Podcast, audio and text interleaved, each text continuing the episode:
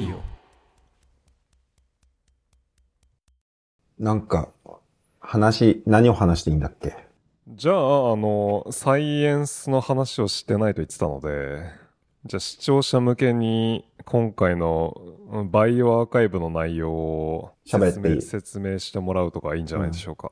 どんくらいのあれで喋ればいいの？尺は？尺はまあ任せますよ。あ、本当？はい。やりたいように。まあで、我々も一応読んでるので読んで、あ、マジで、うんあ、それじゃあめっちゃコメントして。説明をしてもらわないと、あの、読者は置いてきぼりだと思うので、オッケーオッケー。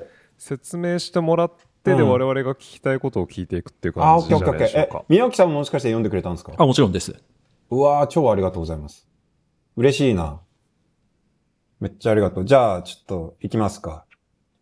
で、今回、えーっとですね、僕は、今これまだパブリッシュされてなくて、バイオアーカイブに載っただけなんで、あの、別におめでとうでも何でもないんですけど、論文を書きました。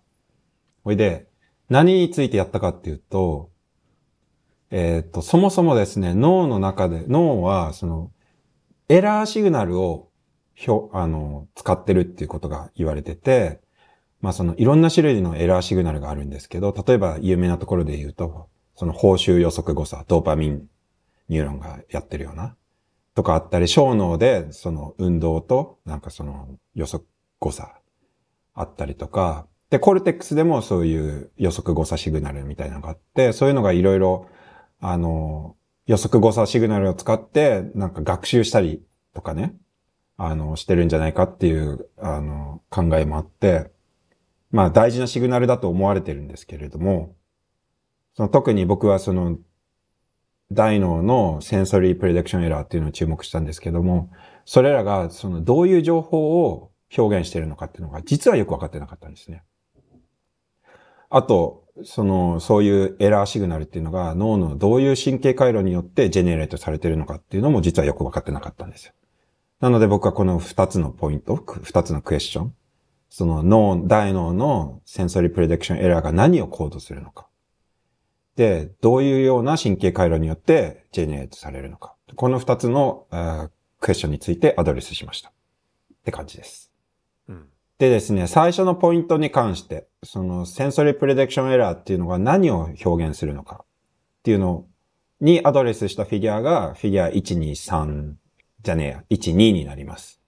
で、えっと、今までじゃあどういうふうに信じられてきたかっていうと、えっと、予測符号化っていう、まあ、考え方があって、分野というか、フィールドで結構支配的な考え方なんだけど、まあ、大雑把に言うと、その脳がその外界の情報をパーセプトするときに、認知したりするときに、ただそのボトムアップ的にが外界の情報がこう、ボトムアップ的に脳の中を上がってって認知が生じるというのではなくて、もともと脳の中に下界の情報、自分の存在する世界はこうなってるんだっていう、まあ、モデルみたいなのがあって、そのモデルをもとに、じゃあ自分は次の瞬間どういうものを見るっていうプレディクションみたいなのが作り、作り出されて、で、脳はそのプレディクションっていうのと実際の感覚入力っていうのを、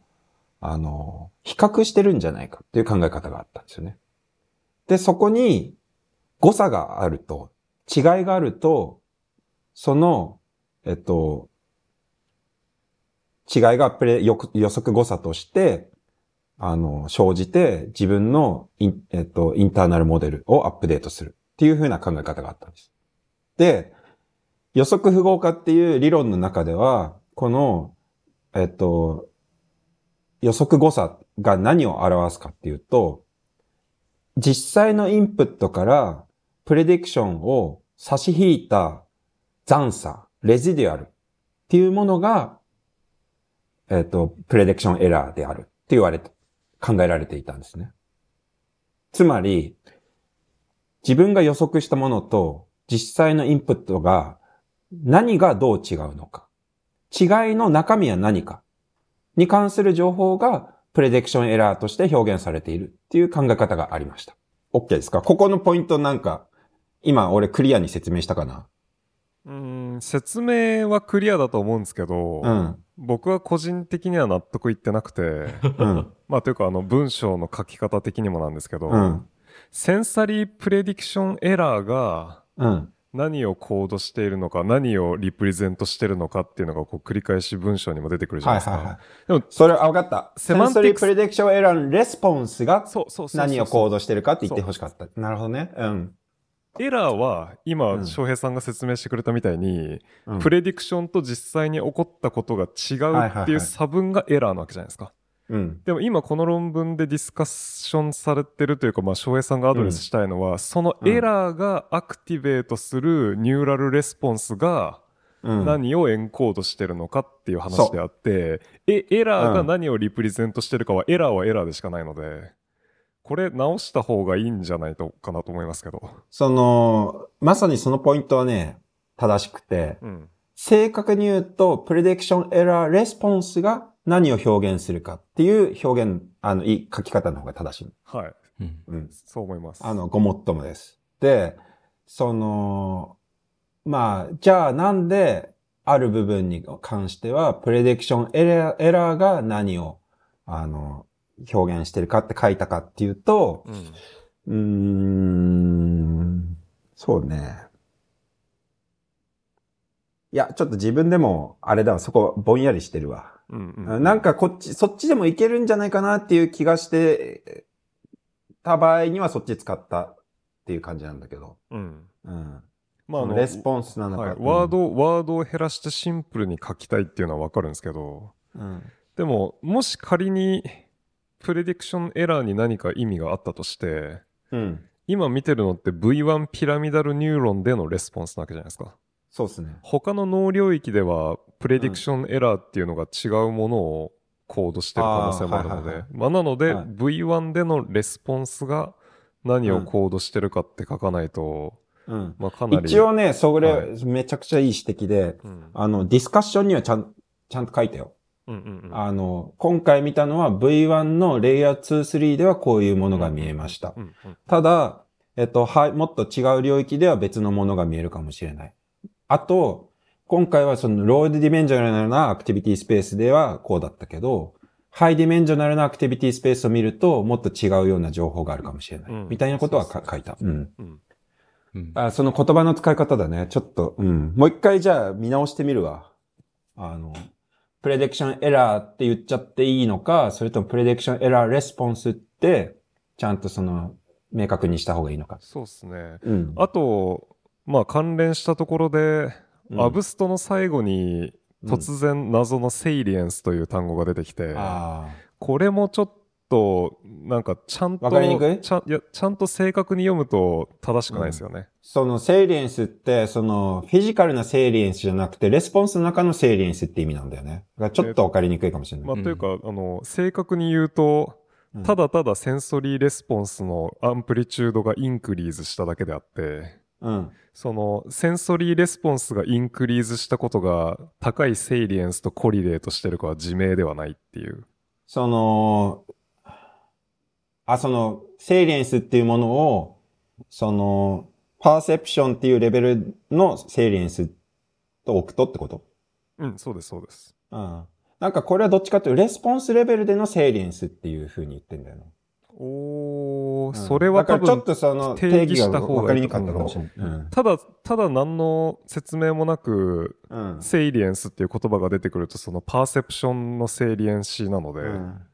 でそれに関しては議論できないわけじゃないですか。うん。マウスを使ってるし。あの、そう、あ、リードアウトがないからね。うんうんそういうレベルでの。そうそうそう。そうね、このセイリエンス。ちょっと考えてみます。はい。はい。で、ちょっと待って。それで、フィギュア1の、あの、説明ちょっとざっくり終わらしちゃいますね。これで、まあ、その、プレディクションエラーレスポンスが何を表彰しているのかっていうのが、実は、あの、今まで、ちゃんと、あの、調べられてなかったと。で、なんとなくよ予測符号化っていう、その理論体系の中では、その、まあ、デビエーション。何がどう違ったのかみたいな。その違いの中身が表彰されてるんじゃないかって思われてたんだけど、本当にそうなのかっていうのがやられてなかったので、僕はここで検証しましたと。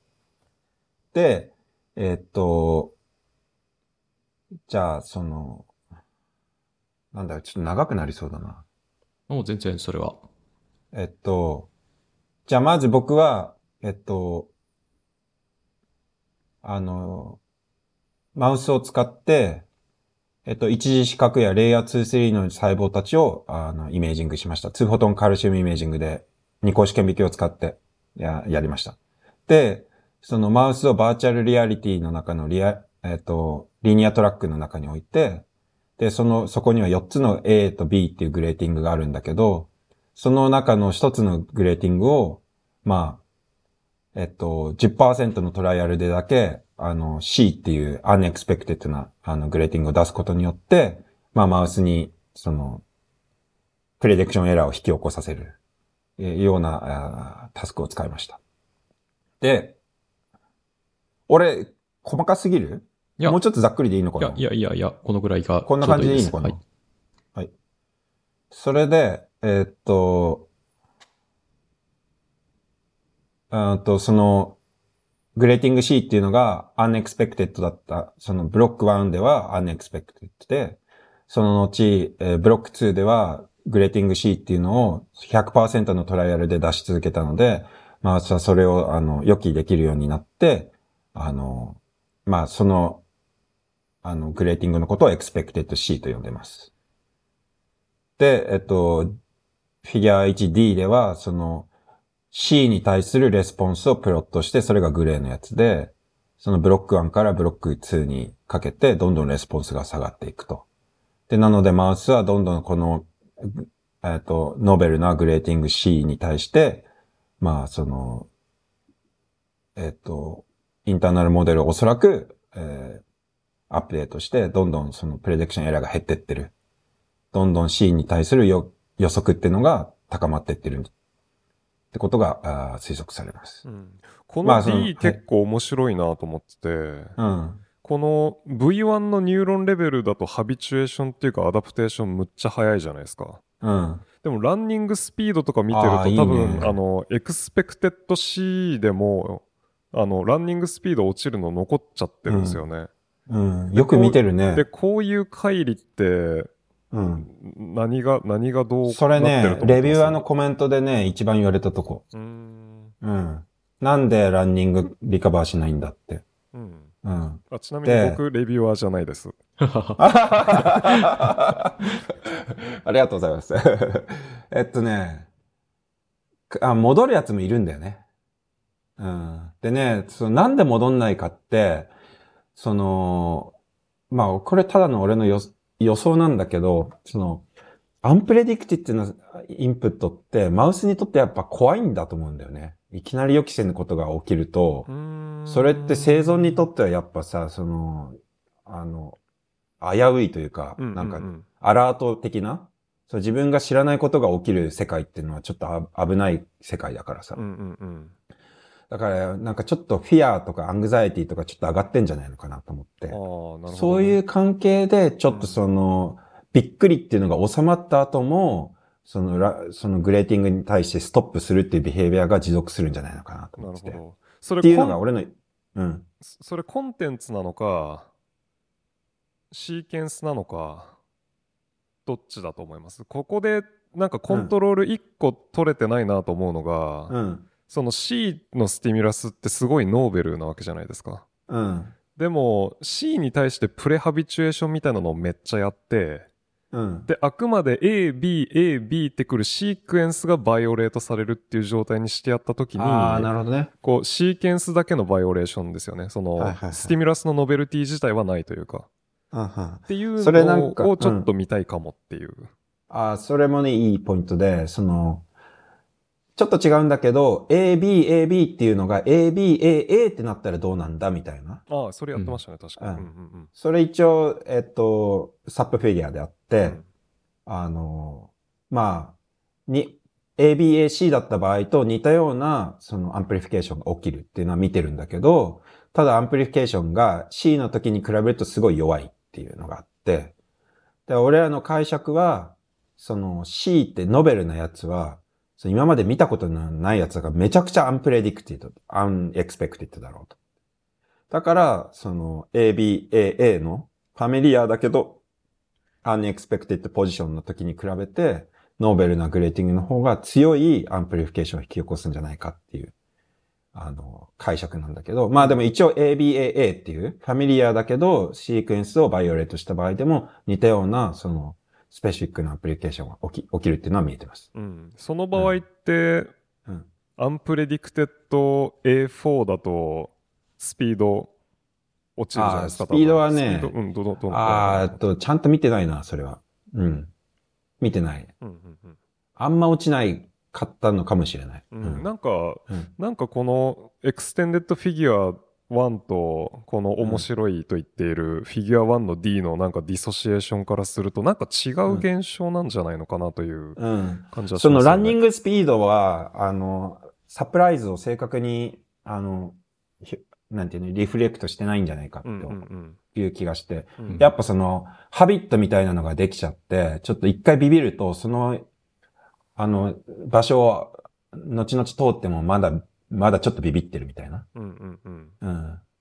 いう感じがあるんじゃないかなっていう気がしてますね。なるほどだからランニングスピードはあんまりいい、なんかリードアウトじゃないような気もしてるけど、でもやっぱりそのサプライズが起きてるっていう、うん、あの、証拠をみんな知りたいから、俺も知りたくて、それで一応ランニングスピードっていうのはデータとして出しましたけど、うんうんうんうん、って感じですね。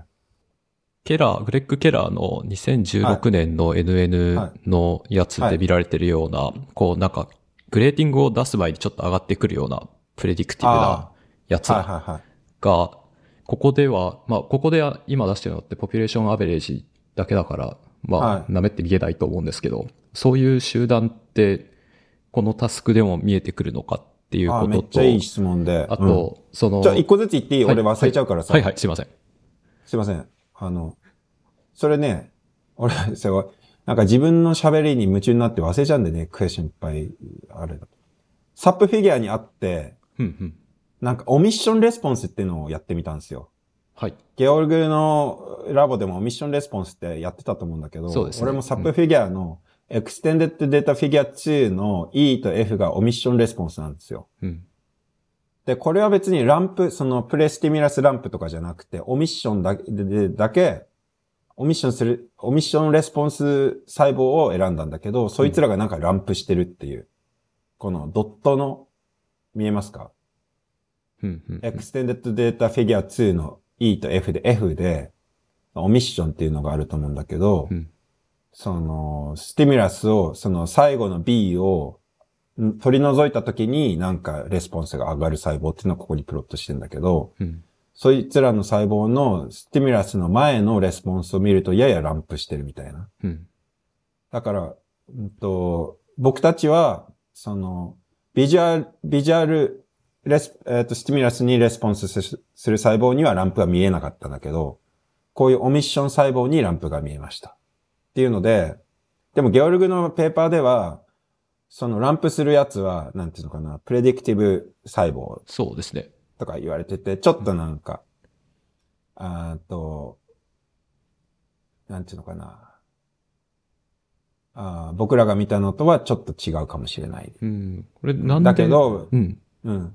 こういう、ゲオルグのペーパーの、その、ランプ細胞っていうのはめちゃくちゃね、その、ものすごいマイナーなポピュレーションをセレクトしてきてるんですよ。うん。いろんななんかその、セレクションの時のクライテリアをいろいろ入れて、もう1%とかもっと少ない 0. 何とかのさ確かそのくらいの細胞も取ってきてて、だからそういう、なんか、うん、セレクションのためのクライテリアをかけると、なんかそういうのが見えるのかもしれないけど、僕らはそういうのをかけてないから、っていう感じで、その選び方が違うから、あの、まあ、から違うものが見えてるような感じになってるのかもしれない。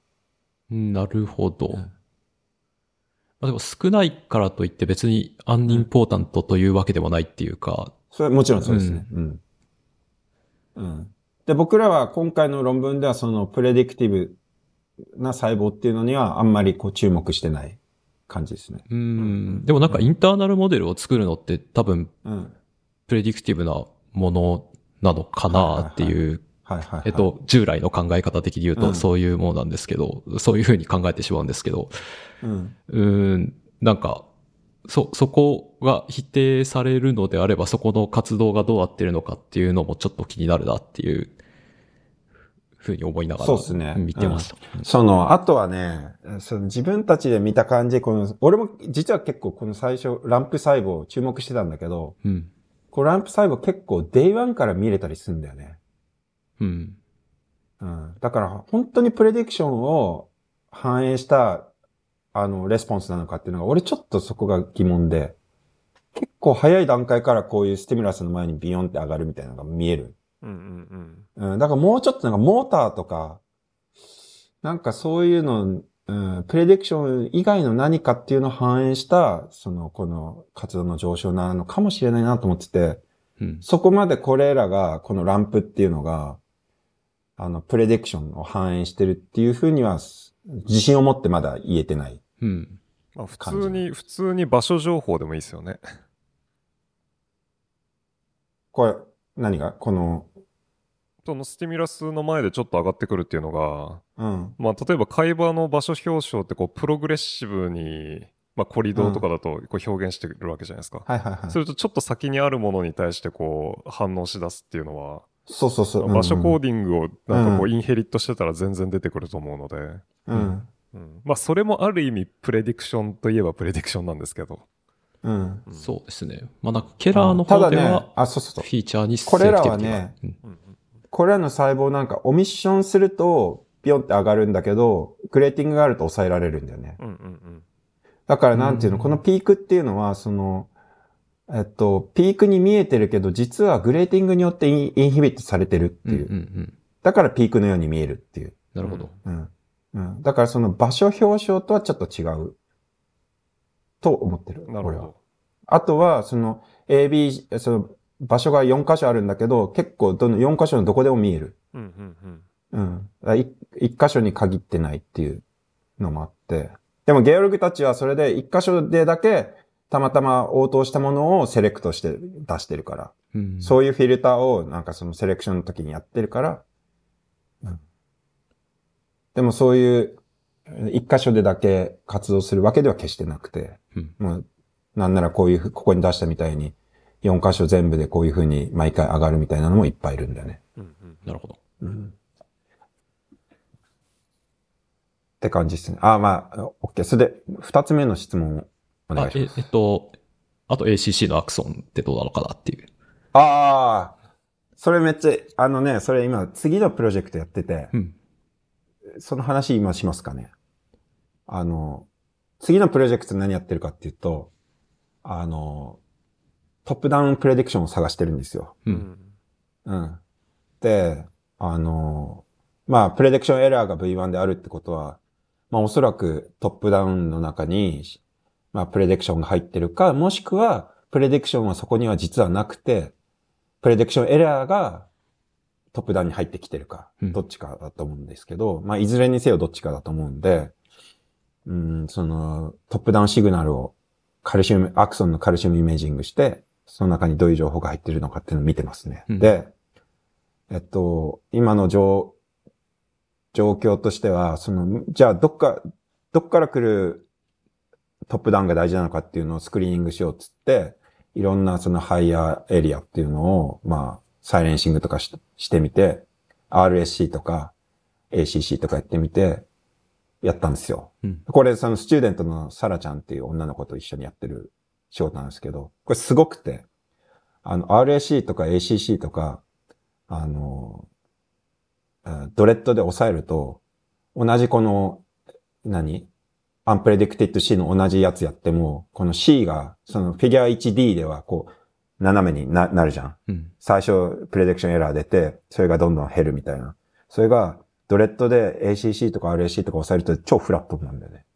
うん prediction error 出てこないんだよねもう。下でフラット。下でフラット。うんなるほど。だから、その ACC とか RSC とかが、この、えっと、プレディクションエラーの計算に大事。うん。っていうのが分かってきてて、うんうんただ、えっと、まあ、それでちょっと気をつけないといけないのは RSC とかさ、そのスペシャルなコードをしてるから、うん。そこをドレッドで全部落とすと、もうマウスがアホになって、はいはい。もうなんだかよくわからんみたいな自分がどこにいるかもよくわからんみたいになってる。あ、もう、超アホマウスみたいな状態になってて、だからその、プレディクションエラーもないみたいなね。だからその、その、解釈にはちょっと気をつけないといけないと思うんだけど、でもとにかく ACC とか RSC とかドレッドで止めると、あの、このプレディクションエラー、レスポンスっていうのもなくなるっていうのも見えてて、あとはその axon を、その opto で、そのさっき言ってた terminal silencing でやると、やっぱその prediction error っていうのが、でちょっと弱まる。うん。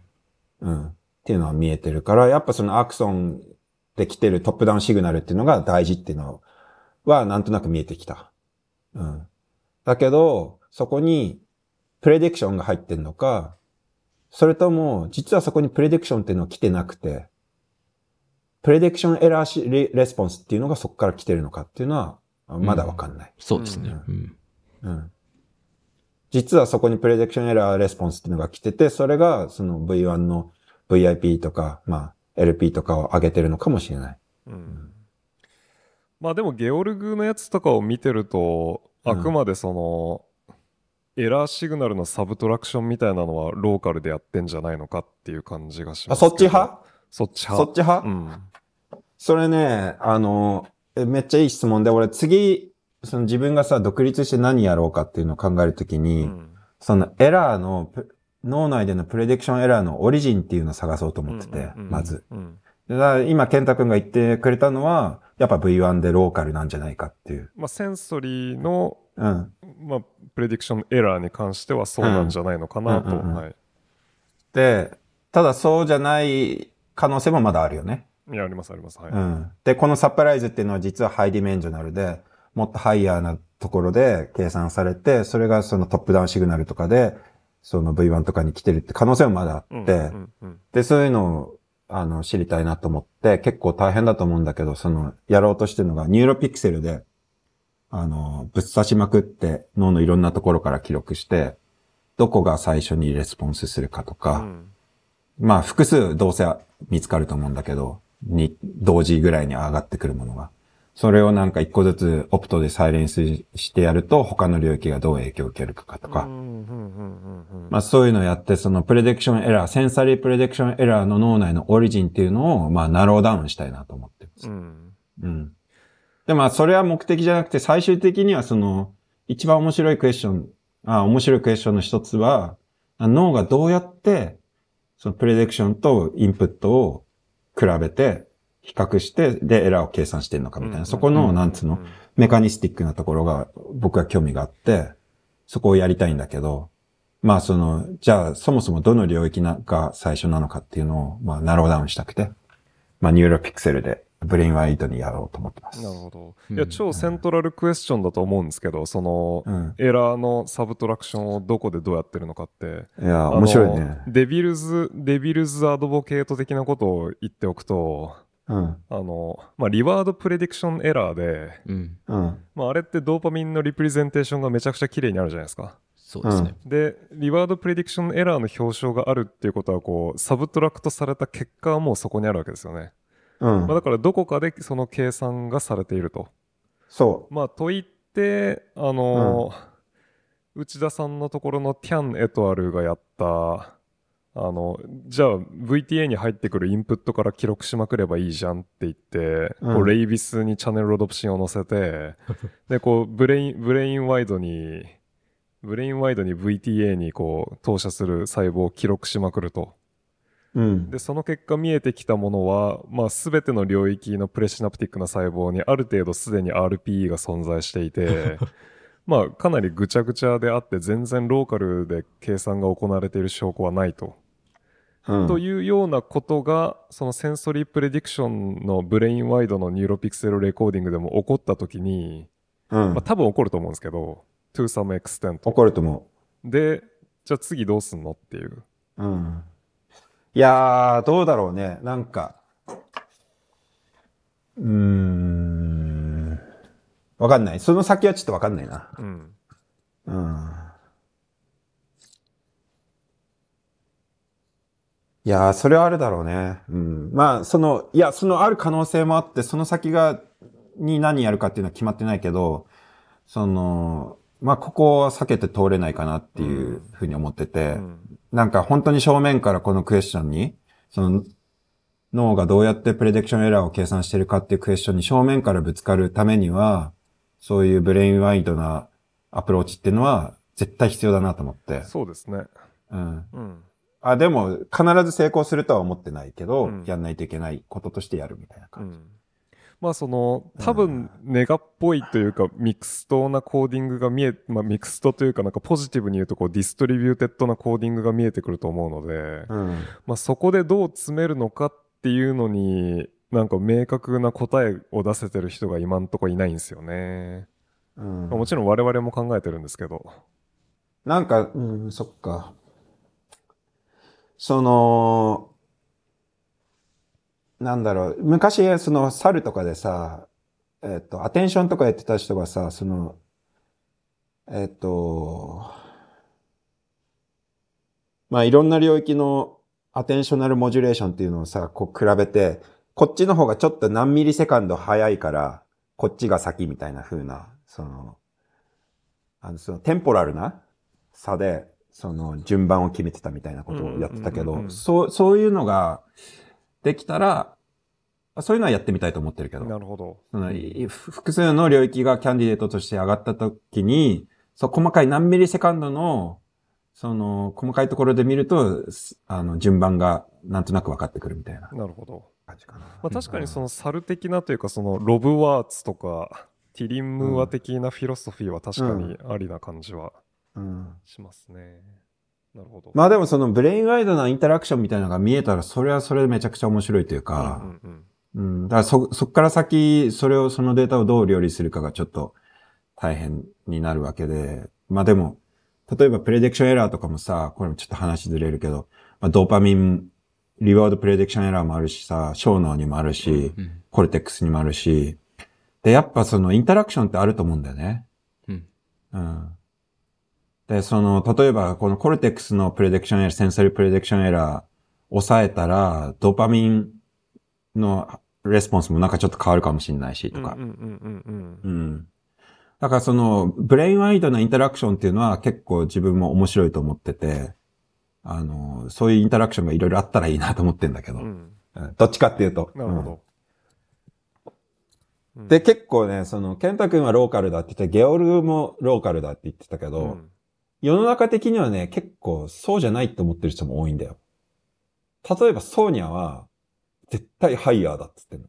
うーん。うん。あと最近出た、なんかその、えっ、と、オランダの人、えーフローレス・デ・ランゲみたいな、プレディクションエラー昔からやってる人がいいんだけど、えっ、と、human の、とかの、 functional MRI とかでやってる人うなんんだけど、うんそういう人はね、あの、こういう sensory surprise っていうのは high dimensional だっつってて、なんかもっとハイヤーで計算してんじゃないかみたいなこと言ってんだよね。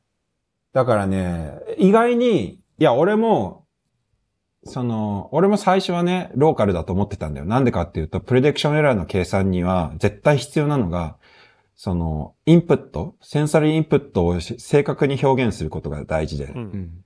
その正確な表現っていうのが、例えばこの、僕、僕が使ったみたいな、その、こういうグレーティングの場合に関しては、まあ V1 が一番正確に表現するだろうと思って。うん。うん。でそういう意味でも、その V1 でローカルにひょあの計算してんじゃないかと思ってたんだけど、そうとも限んないぞっていう風な、あの、報告もいろいろあって、だからちょっと面白いなと思ってて。うんうんうん。うん。で、めっちゃ話ずれたんだけど、そのすいません。うん、いやいや、そう、ありがとうございます。なんか、将来やりたいこととかも喋っちゃって、うんなんか。あの、めちゃくちゃ、めちゃくちゃ面白くなったんでいいんですけど、あの、プロデューサー目線で言うと、あの、ACC のクエスチョンを投げるのはフィギュア3です。すいません。じゃあ、宮脇さんに言ったの、今。そうですねはい。い いや、まあ、本当にそうだと思います。あの、ビビップの下りいから。やいやいや、うんちょっとマジ、この、でも今回のニューロレディオ、あれだね、もう、 structure がめちゃくちゃだね、本当に。大丈夫、大丈夫。あれだ、あの、うん。大丈夫？これ編集でさ、あの、クリストファー・ノーランみたいなさ、なんか効果あるのかな？時系列どうなってんだみたいな。まあいいや。それで、あ、じゃあ、そのフィギュア1の最後、ちょっとじゃあ巻きますね、こっから。俺もなんかし説明があんま上手じゃなかった。えっと、フィギュア1の最後でやったのが、これフィギュア1のメインなんですけど、じゃあ、 prediction error response っていうのが何を表現するのか。3つの可能性があって、その3つを、えっと、実験的に dissociate しました。で、えっと、 experiment 1で、けんえっと、 dissociate したのは、可能性1。えっと、その、インプットと prediction が何がどう違ったのかっていう違いの中身を表現しているだろうっていう可能性。で、可能性2。えっと、ジェネラルなサプライズ。つまりこれは何がどう違ったとか関係なく、とりあえず何かが違いましたっていうことだけ、ジェネラルなサプライズ。あの、アンスペシフィックな、その、サプライズシグナルであろうっていう可能性が2。で、この2つを分けました。で、どうやって分けたかっていうと、えっと、ケース1とケース2があって、ケース1では、B、グレーティング B がプレディクエクスペクティッドだったんだけど、実際には C だったっていうケース。で、ケース2は、グレーティング A がエクスペクティッドだったんだけど、実際には C だったっていうケース。で、これはその、 expected な、 prediction が違うんだけど、実際のインプットは同じっていう二つのケースを比較しました。で、何がどう違ったかっていう情報がコードされているならば、この二つのケースは、その、 deviation、何がどう違ったかっていうのが違う、 physical なその deviation というのが違うので、V1 のニューロンは違う風に、あの、レスポンスするはずだ。だけど、とりあえず何かが違ったっていうことしか表現してないんだとしたら、そのまあ、どっちのケース、二つのケースにおいても、まあ似たような、に、同様にレスポンスするはずだ。っていう、えー、実験を組みました。で、やってみたところ、うんと、V1 のニューロンっていうのは、このえー、2つのケースにおいて、まあ、似たようなレスポンスを示したっていうのがフィギュアの H と I です。なので、これから何が言えるかっていうと、V1 のニューロンっていうのは、その、 general な surprise っていうのを表現するのではなくて、え、違うや。あ、ごめん、間違えた俺。えっと、ケース3を言うの忘れてた。ケース3、えちょっと可能性3っていうのは sensory surprise って可能性があって、その、あ、ちょちょちょ、 sensory response って可能性があって、それは、えっと、自分が何をプレディクトしてたかっていうのは、もう、この際忘れて、今実際に入ってきた予期してなかったインプットに注目しようぜ、みたいな感じです。うん。で、この3つがあって、この実験は、その、えっと、デビエーションなのか、それ以外の二つなのかっていうのを分ける実験です。うん、うん、すいません。それで、えっと、 deviation だ、だとしたら、その二、この二つの場合において違う風なレスポンスを見せるはずなんだけど、このニューロン、VR ニューロンたちは似たようなレスポンスを示したっていうのが H1 で、なので、最初の deviation ではなく、それ以外の、まあ、 surprise signal。unspecific surprise signal、もしくは amplified sensory response のどちらかの可能性っていうのが示唆されま、指示されました。ってことです。うん。で、じゃあ次にやったのが、じゃあそのアンスペシフィックサプライズなのか、センソリーレスポンスなのか、どちらなのかっていうのを調べたっていうのがエクスペリメント2で、今度は、プレディクションっていうのは B で同じなんだけど、実際のインプットが C だったり D だったりと違うと。なので、その、アンスペシックサプライズシグナルだったら、まあ、あ、実際のインプットが何であろうとに同様のレスポンスするはずだから、まあ、なんだけれども、 amplified sensory response だとしたら、あ、実際にインプットが C と D で違うので、違う V1 のニューロンたちは違うレスポンスを見せるはずだ。うん。で、その、実際の、えっ、と、レスポンスが M と、N と M で、V1 のニューロンは、これを、これら2つのケースで全く違うレスポンスを示しました。なので V1 のニューロンのレスポンスっていうのは、その prediction error response っていうのは、 unspecific surprise signal じゃなくて、アン、 amplified sensory response だってことが支持されました。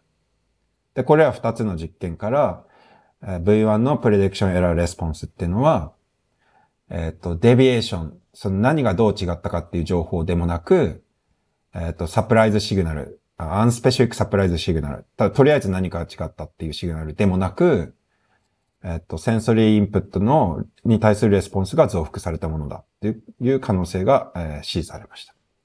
うんって感じです、フィギュア1。うんはいなので、フィギュア1何したかっていうと、ざっくり、センソリープレディクションエラーシグナルっていうのがどういう性質なのかっていうのをざっくりこう切り分けたみたいなフィギュアでした。いや、もうデザインが秀逸だなという。そうですね。あ、それね、あのね、アレックス・アッティンジャーって覚えてる、うんうんうん。ゲオルグラボの。スタンフォあの人があードに、スタンフォードにいるそうそう、リサ、リサ・ジョコモラボうんうんいるんだけど、あの人があそこなに来て、ポスター見てくれたんだけど、あの、ケンタ君と同じこと言ってくれた。これ、このデザインいいねって。うんあとね、なお内田先生もね、うんここいいねって言ってくれた。うんうんうん。で、なんでかっていうと、なんでかっていうわけでもないけど、あの、キム・エトワルを読んで、はい、はい。これいいなと思って、その、す何、プレディクションエラーの性質、うん？内内田さんの。うん。内田さんのいやそう2015か2016ぐらいのセル論文、キム・エトワルを読んで、そのセンソリレ、プレディクションエラー、じゃじゃ、リワードプレディクションエラーの性質っていうのを、あの、まあ、キャラクタライズする。それがバリューなのか、まあ、テンポラルディファレンスなのかっていう、うんキャラクタライズする。もまあもっと最近だと思うけど。2020ですね。あ、そうう ?2000、んあ、2020? あ、そんな？それで、あの、まあ、美しい実験で、実験デザインで、まあ、綺麗に分けたと。うんうん。見事だなと思って、それを読んで、あの、俺も似たようなことできるんじゃないかなと思って、これデザインした。うんうんいや、すげえ、すげえいいと思います。うん。そしたらね、これ、内田先生が褒めてくれて、めちゃくちゃ嬉しかうんった。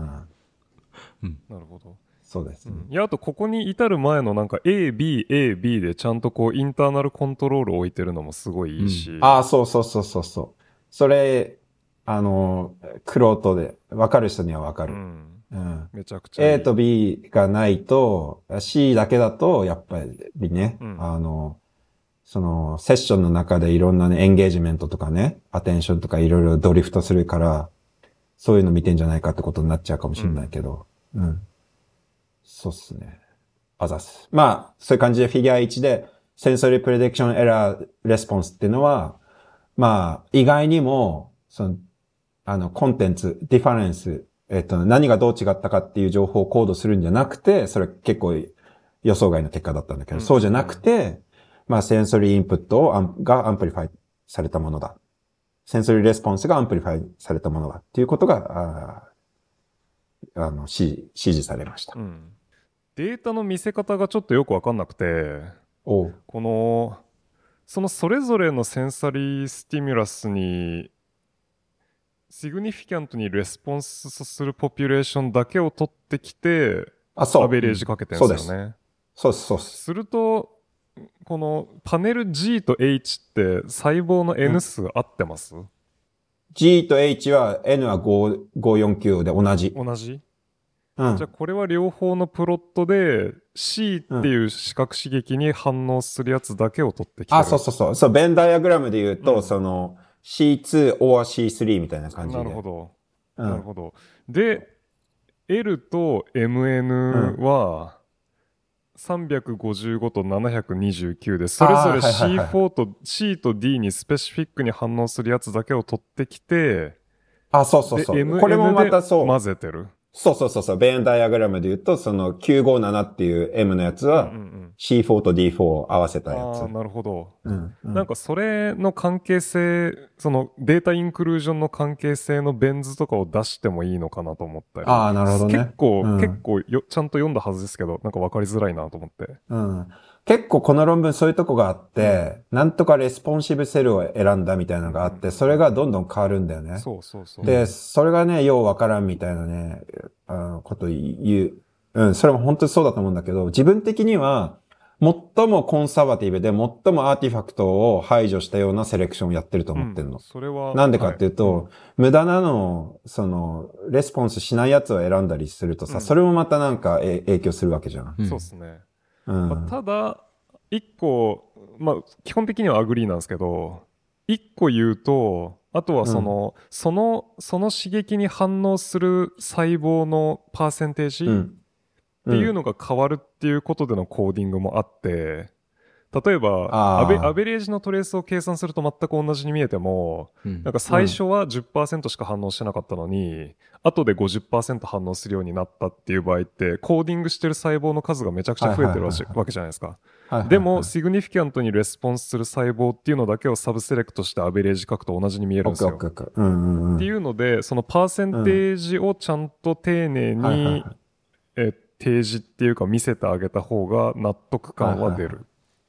それはあるね、うん確かに。うんうんうん。オッケーオッケー。な、ありがとう。ただその、まあこのフィギュア1はね、まあざっくりと、まあその3つの可能性を分け、分けたっていう感じで、まあそれに関してはまあ、い言えてる気もするな。言えてると思います。い一点を除いては。あの、なんで omission 出したんですか？あ、え、え、えこの、 extended figure で、はい。 omission のデータいらねえだろってこと？ omission のデータ、このメッセージとは相入れないですよね。いやー、そうなんだよね。オミッション何なのって感じじゃん。僕だったら多分解釈不可能と言って面白いけどうん出してない気がする。ああ、なるほどね。なんかその、えっとね、それめっちゃいいポイントなんだけどね、うーん。オミッション、そのゲオルグとトムのさ、書いたレビューがあって、はい2000 2018?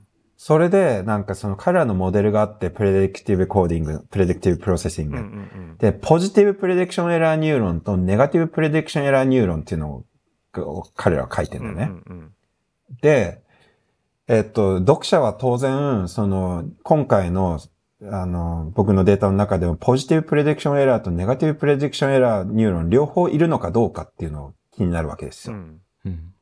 で、フィギュア1、僕のデータからは、ポジティブプレディクションエラーっていうのが見えたけど、うんネガティブプレディクションエラーの存在っていうのは、あの、を示唆する結果は得られなかったんですよ。うんうんうん。うん。で、なんだけれども、その自分たちが持ってるオミッションのデータっていうのは、解釈によってはネガティブプレディクションエラーとも取れないこともないみたいな。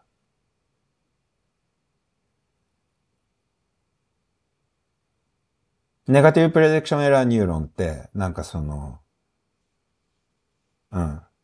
omission neu、あ、違う、ごめん。 omission neuron って negative prediction error neuron と consistent なんだよね。なので、なんかそういう、うー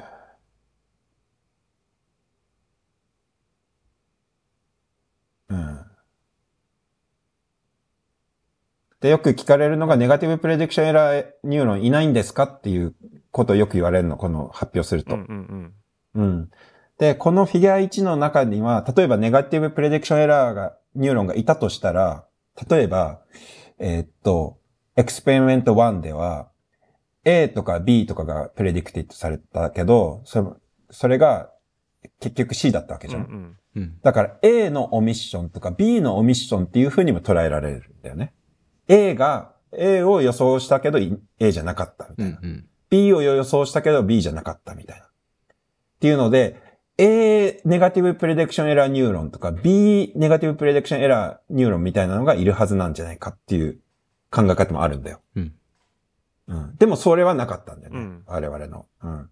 なので、このフィギュア1っていうのは、 negative prediction error neuron っていうのを、の存在をサポートしない結果なんだけど、なんだけど、一応、その、 omission っていうデータを見ると、 omission に response する neuron がいるので、それは一応、 negative prediction error neuron と consistent とも言えるうんって面があって、はい。な、なのでそこをななるべくフェアにしたかって、うん。なるほど。でも、 omission ってつまり、 visual stimulation がないっていうわけじゃないですか。そうなんですよ。すると、そこに visual content はないわけですよね。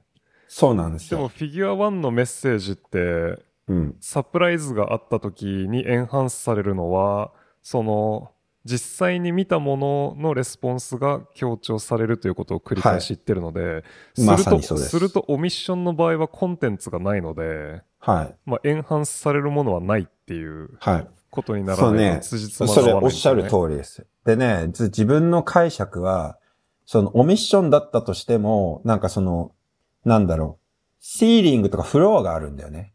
ああ、そういうこと？だから、ややね、その、視野の中に、とか、そのモニターとのエッジとか、うんうん何かはあるんだよね。うん。うんだからそういうのに response するやつが surprise の下流で、例えば neuromodulation の下流とかで、ちょっと response が増えるみたいなのは、もしかしたらあるかもしれないなと思って。ああ、うん、そういうなんか、だから自分たちは omission してるから、オ omission した時は、そのビジュアルスティミュラスがないって言ってんだけど、うん本当に全部ないかって言ったらそうじゃなくて、なんかちょっと部分的にあったりする、ね端っこの方に。だかうんうんうんらそういうのをもしかしたら見てるかもしれないなと思ってう、んいうのが今自分のなんか解釈です。なるほど。まあ、あり得るけど、つまんねえなって感じですね。うん。それはだからね、本当ただのアーティファクトだよねう。んうんううんん。あのーアリスの仕事みたいになんかレセプティブフィールドマッピングとかって全然やってないんでしたっけ？全然やってない。そっか。うんじゃあ、まあ仕方ないです、ね。じゃあわかんねえ。ううんん。わかんねえっすそうね。うん。うんなるほど。めっちゃ、え、めっちゃちゃんと読んでくれてありがとう。それ結構そういう質問、あの、もらったわ、そのポスターセッションとかでも。うんうんうん。うん、まあありがと気に気にな気に気になるだろうなと思うところを聞いてますけど。う。うん。ありがとう、ありがとう。って感じで、じゃあフィギュア2いっていいですか？はい。じゃあそのフィギュア1でざっくりその、 prediction error response の nature、その何を表現するのかみたいなのがざっくり分けられたんだけど、具体的にどの細胞が、あの、 amplify されているのかみたいなのを調べました。おいで、えっと、まあ、フィギュア2の A と B は、その、amplify された細胞を全部取ってきて、 plot したと。で、それを、ここで注目してもらいたいなの、もらいたいのは、実は A と B に対する response なんですよね。うん。で、その prediction error によって amplify された細胞って、 amplify された細胞の定義っていうのは、その expected C4 と unexpected C4 に対する response の差によって、あの、探してきたんですけど、それらの細胞を全部プロットしてみると、A と B のところで、A と B に全くレスポンスしてないんですよ。一つもないんですよね。まあちょっと一個あるかもしれないけど、ちっちゃいのは。だから、その、A と B にレスポンスする細胞っていうのは、プレディクションエラーに応答しないんですね。うんともすんとも言わない。そうそう。プレディクションエラーに応答するものっていうのは逆に A と B には全く応答しない。だからすごい specificity があるぞっていうことがなんとなく見えてきました。それで、そのフィギュアの2の D で、じゃあ、その specificity っていうのは何なのかっていうところで、えっと、X 軸に selectivity っていうのを見てみ、置いてみました。で、Y 軸は、今、えっと、どんだけその個々の細胞が prediction error によって amplify されたかっていうものです。そうすると、ここでなんかよく、まあ、わかるように、プレデクションエラーによって強くアンプリファイされたもの、ここで言う X、Y 軸が上の方にあるものっていうのは必ず、すべからく selectivity が高かった。つまり、その、えっと、C、 unpredicted っていうのは C に対して、あの、tuning、highly tuned な細胞だったってことが分かりました。っていうのが、あフィギュア2です。なので、 prediction error っていうの、 prediction error っていうのは、その、 highly tuned な細胞、その予期せぬ sensory input に対して、えっ、と、高く tune としてた細胞っていうのを選択的に amplify するぞっていうことが分かってきました。で、これはめちゃくちゃなんか理にかなってて、その、予期せぬ細胞、あ、違う予期せぬインプットがあった時に自分たちも、なんかその、そのもの、物体を、こう、鮮やかに、えっと、認知、認識すると思うんだけど、まさにこの脳の中で起きてることっていうのはそれとコンシステントで、その tune、えっと、高い選択性を持つ細胞が selective に amplify されてるってことが起きてるってことが分かりました。これ、どどうですか？大丈夫？クリアですか？説明。はい。OK。で、ここで、えっと、入れたかったんだけど、入れなかったディスカッションっていうのがあって、実は、論文に。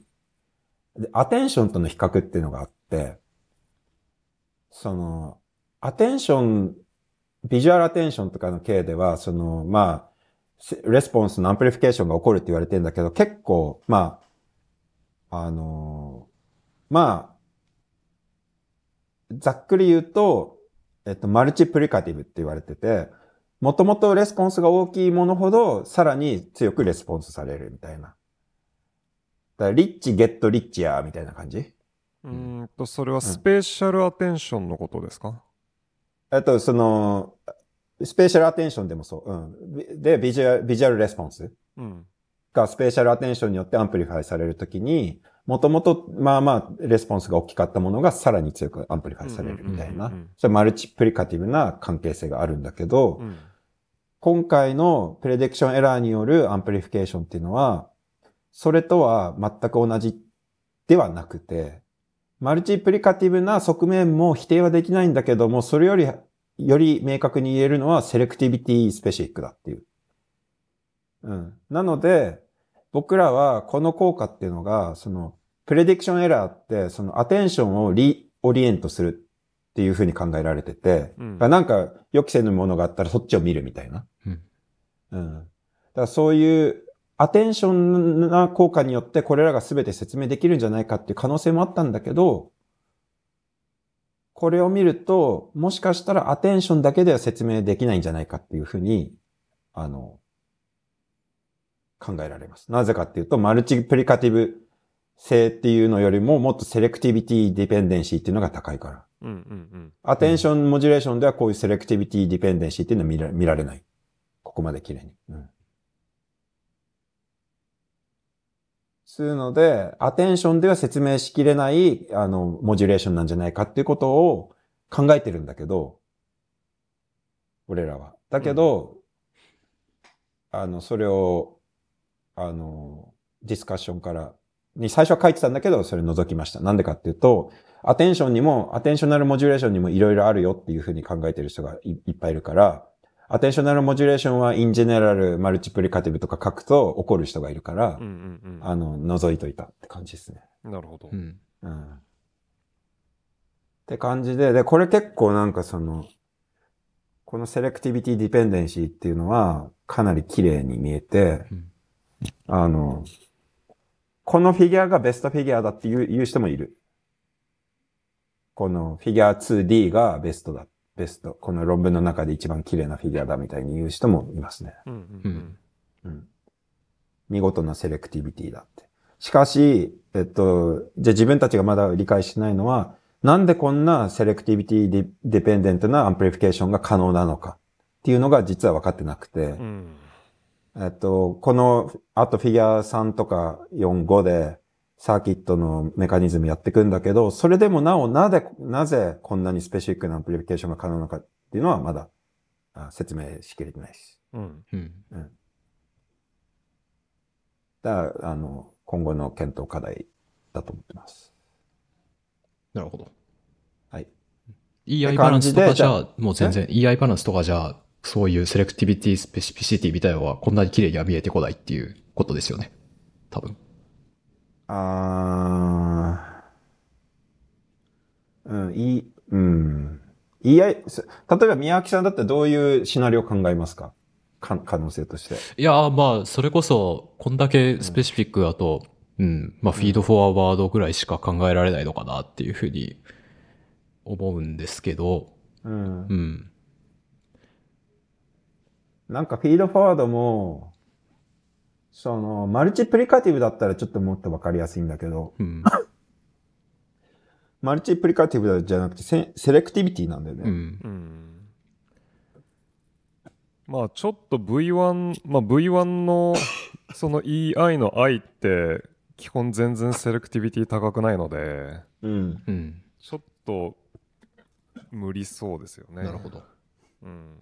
あれでも最、初最最初僕はこのフィギュア2を見たときに、まあなんか、うんあの、LP インプットがめちゃくちゃセレクティブだったらあり得るかなと思って読んでたんですけど、おまあそれもないし、まあ全然わからんって感じですよね。トトムの仮説はそうだよ。あ、そうなんですか？う。うんん。俺はアンチなんだけど。うん。うん。ちょっとでも、まあ、まあ、後でディスカッションした方がいいでしょ。なん、まあ、違いそうですよね、データ的には。えっとね、そのディスカッションでもね、ちょっと書いてんだよ。このセレクティビティディペンデンシーがどう生まれるのかって。うんうんうんで、その、そこのね、そのニュアンスをどうするかっていうのが結構揉めて、トムは、その、ケンタ君が今言ったみたいな、LP からのインプットがすごい、あの、何？強かったり弱かったりする、そのスペシフィティがあるんじゃないか。うんうんで、俺は、そ、それを支持するデータがないから、今のところ。うん。それを強く押したくないみたいに言って、うん。で、そこの、じゃあニュアンスをどうするかっていうのが、まあちょっと、なんか、やり合った、一つのポイントではあったけど、まあ、うん。まあそういうこともありましたね。なるほど。うん。で、じゃあそのフィギュア1と2をまとめると、その、大脳新皮質の sensory prediction error response っていうのは結局何を表象するのかっていうのがよくわかってなかった中で、こういうふうにいろんな実験をデザインして、可能性を dissect して、 sensory prediction error response っていうのは、あの、 deviation 何がどう違ったかその、えっと、インプ、うん、違う。prediction と actual input の何がどう違ったかっていう情報ではなく、 sensory response が amplify されたものである。ってことが分かりました。うんまあ、言い方を変えると、脳は prediction を使って、 unpredicted なレ情報っていうのを、あの、あ prioritize してるっていうことが言えると思います。うん。それはちょっと結構、なんていうのかな。まあ言い方変えただけなんだけど、なんかその、まあ、腑に落ちるというか。なんでかっていうと、 unpredicted なあインフォメーションっていうのは、その動物にとってもすごい重要であると。自分はその世界に対する理解を、あの、アップデートしないといけないっていうことだから。なのでそういった情報を prioritize するってことをやってる。脳はやってる。ってことが分かって、それはそれで結構その理にかなってる、あの、システムだなっていうことが、あー言えるかなと思います。うん。うん。あとはね、うんとね、ちょっとフィギュア1の自慢したいんだけど、これさっき健太君が褒めてくれたよこのデザイン。はいはいはい。うん。あのね、これを最初データ出したときに、うん、まあ、トムとソーニャに言われたのは、これ、今まで本当に誰もやってないのっていう。うーん、こんな単純なデザインまあ言えてるけど確かに。これ本当に誰もやってないのって言われて、うんで俺も調べたんだけど、見つかんなかった。で、だからでも、まあ自画自賛めっちゃすると、いい研究って言われてみれば当然。だけど誰もやんなかったみたいな。そういう、まあ、ちょっとデータなのかな。実験のデザインなのかなと思って。うん。いやこういうふうに言われてみれば当然なんだけど、誰もやってなかったっていう。うん。うん確かにね。なんか、オドボール課題とかで、うん。なんで見つかんなかったんですかね？ね。あ、オッドボールはね、あのーまあ、いろいろ、あ、簡単だからみんなややるけどさ、うん。やっぱパッシブだし、やっぱレスポンスも小さいし、うんいろいろなんか、あとはその、本当にプレ、プレディクションにもいろ、プレディクションエラーにもいろんな性質のものがあると思うんだよね。で、オッドボールって結構麻酔科でも見えたりするし。あとなんか、生まれたばっかの新生児とかでも見えたりするらしいんだよね。うん。だから我々がプレディクションってよ呼んでるものもっとなんかココグニティブなプレディクションっていうか、まあ、そういうものじゃないような、そのシグナルを見てるって可能性があって。なるほど。うん。だからなんかもしかしたら本質的に違うものが見え、見えるかも、見えたのかもしれない。オートボールとは。なるほどですね。で、じゃあ次へ、ここからフィギュア3、4、5行きたいと思うんですけど、じゃあそのセンソリープレディクションエラーレスポンスっていうのが、まあその、の性質が記述されたところで、じゃあそれらがどうやって、いかなる神経回路メカニズムによってジェネレートされるのかっていうのを調べました。で、この点に関しては結構その、あと、リワードプレディクションエラーでも、その小脳のプレディクションエラーでも、そのエラーシグナルがどうジェネレートされるのかっていうの結構分かってないことが、うんほとんど分かってなくて、そういう点で、この、それに先駆けて、この大脳のプレディクションエラーシグナルについて、あの、発見したみたいな感じで、結構、その、あの、なんだ、一歩先を行ってるというか、なんかその、センソリーに限らずとも脳のプレディクションっていうコンテクストにおいても、えっと、新しいというか、その、まあそういう発見だと、ふうに、いうふうに思ってます。で、まあじゃあフィギュア3をざサクっていくと、えっと、二つのパスウェイに注目しました。一つは、大脳新皮質の、えっと、VIP 陽性の interneuron。抑制性 interneuron です。で、なんでこれに注目したかっていうと、このニューロンっていうのはトップダウンシグナルいっぱい受けてて、で、ソマトスタチンニューロンを介して、ローカルな pyramidal neuron を disinhibit する。だから、トップダウン依存的な gain modulation に、あまあ、すごい、その、理想的な、あの、 anatomyである。で、もう一つは、その、高次視床核。 pulvinar っていうところで、これは attention とかに効いてるって言われてる核で、あの、視床核で、で、この二つの population が、その prediction error response の generation にどう貢献しているのかっていうのを調べました。で、やったことは、結構、B、BIP ニューロンとプルビナー二つあるんだけど、結局やったことは同じで、それぞれの population が sensory prediction error にどうレスポンスするのかっていうのをイメージングで調べて、で、まあ、両方レスポンス、強いレスポンスを見せたんだけど、じゃあそのレスポンスを opto で inhibit すると、その、レイヤー2、3のニューロンのレスポンス、 prediction error response っていうのが、あの、低下するのかどうかっていうのを調べたって感じです。で、うん。まあそんな感じ？もう、フィギュア3それでいいかな？もうちょっとちゃんとやった方がいいのかな？うん、ざっくりでいいと思いますけど、この VIP が明らかにピラミダルと比べてハビチュエーションが遅いっていうか、すごい残ってますよね。そうですね。ああ、はいはい。えっと、今、フィギュア3の C とかを見てる？まあ C とか D とか。あはいはい。これは結構面白いなと思います。あのね、これ、D セッションの方が残るんだよね。ん？えっ、ー、と、縞模様じゃなくてあの変な四角刺激。そうそうそう、ダイヤモンドみたいなやつ。あへこれ、で、C セッション、うん、あ C セッションは、あの、 expected なレベルに落ちるんだよ。うんうんうん。だから、その D は残るんだよね。それはなんでかって言って D はやっぱその、ちょっとめっちゃ違うじゃん。グレーティングじゃなくてダイヤモンド、なんていうのかな、その、視覚刺激の性質が違うみたいな。うん、フィジカルに、だからその、プレディクションっていうのがアップデートされるまでにも時間かかるのかなとか思ってるんだけど。ね、うん。今、ここのフィギュアではね、その C とか D とかでは、C セッション、D セッションままとめちゃってんだけど、うん、それを別々にやるとやっぱ違いがあるんだよね。なるほど。うん。うん。それいい、いいポイントです。まあ、3の B とか見ると、やっぱ C と D の違いがすごいわかりやすいそうそうなんですよね。それでもなんですけど、B のその C セッションのところを見ると、なんかピークが2個あるっていうか、そのグレーティングの刺激が終わったところでもピークがちょっと上がっている。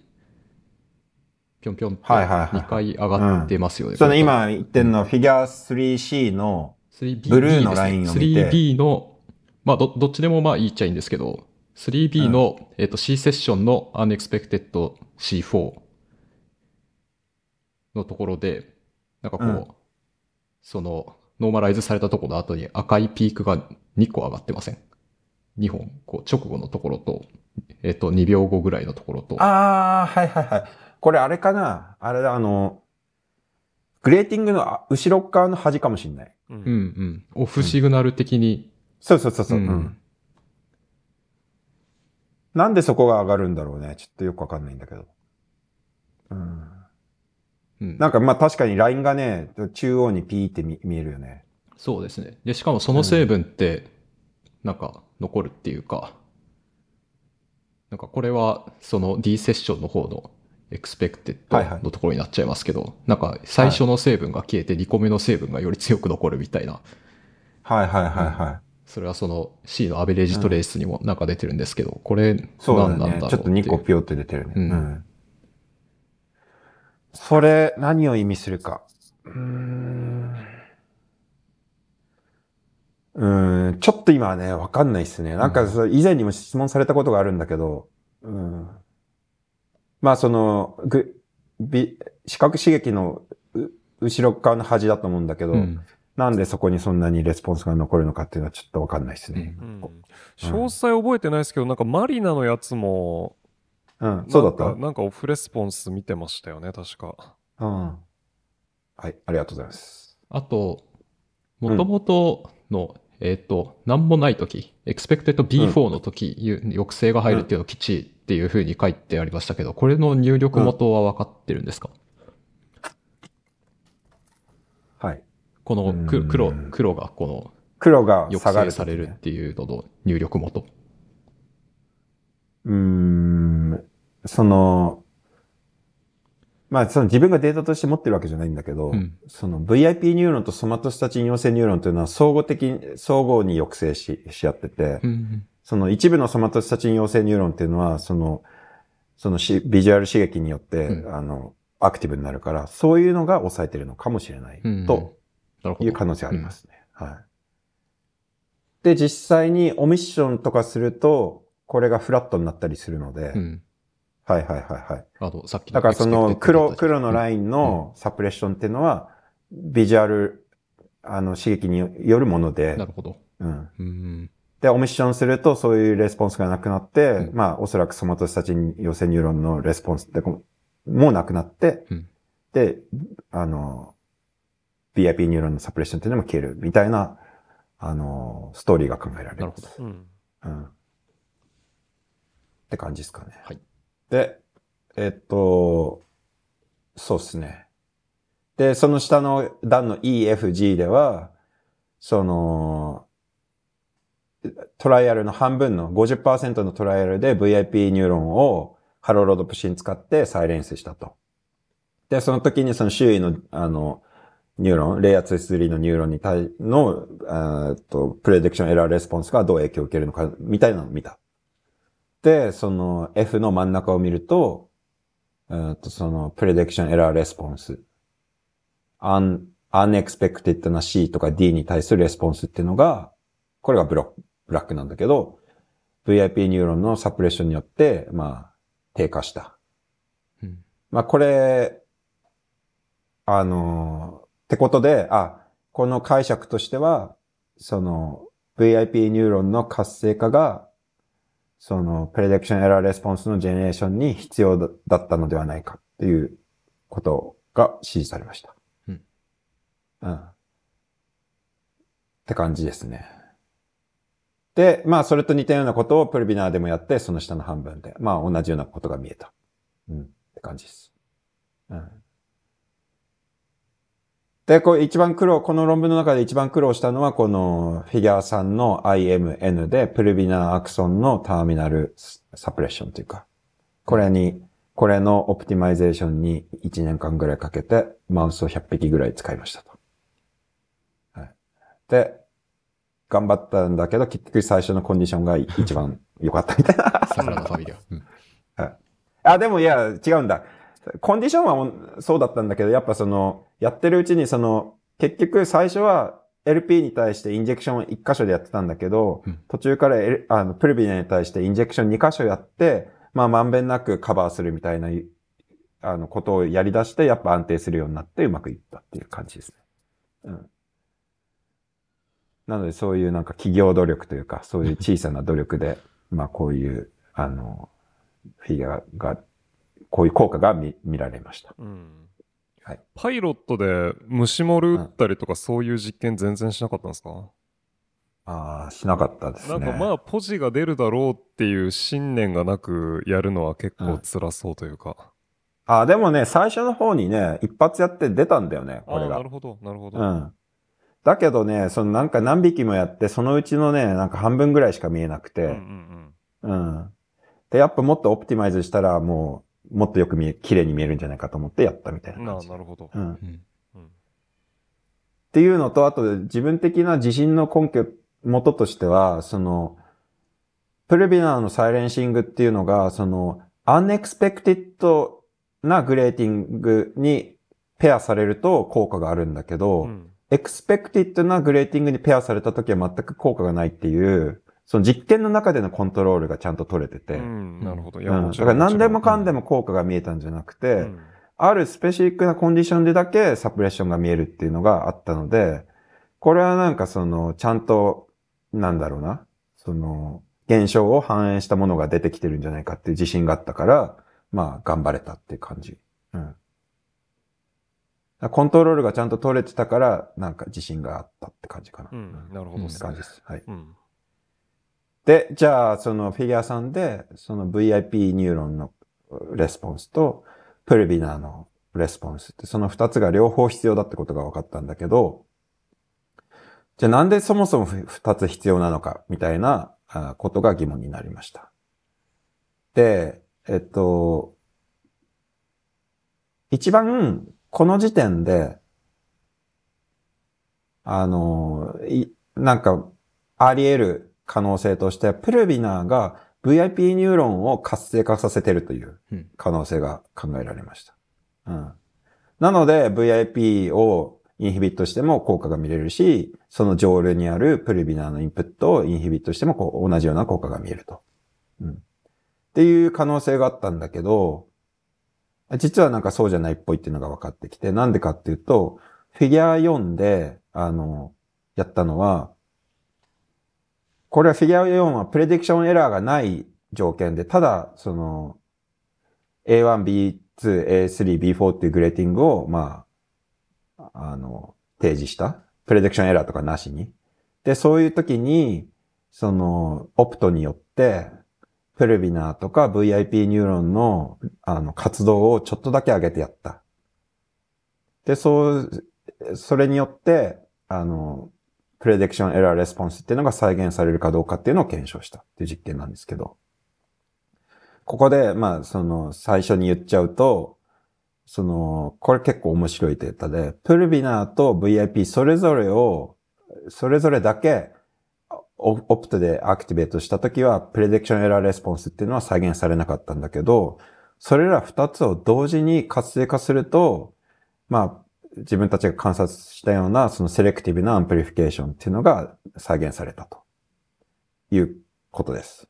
で、ちょっともうちょっと詳しく見ていくと、えっ、と、フィギュア4の B とかで、 pulvinar を、あの axon を activate してやると、B, B のちょっと隣の、えっと、真ん中の左とかのデータを見ると、その、これはレイヤー2、3のニューロンのレスポンスなんだけど、 visual response が低下しました。なので、 pulvinar のインプットは実は suppressive に働いていると。おお、どういうことか、みたいな。で、もともと、えっと、これ裏話言うと、うん、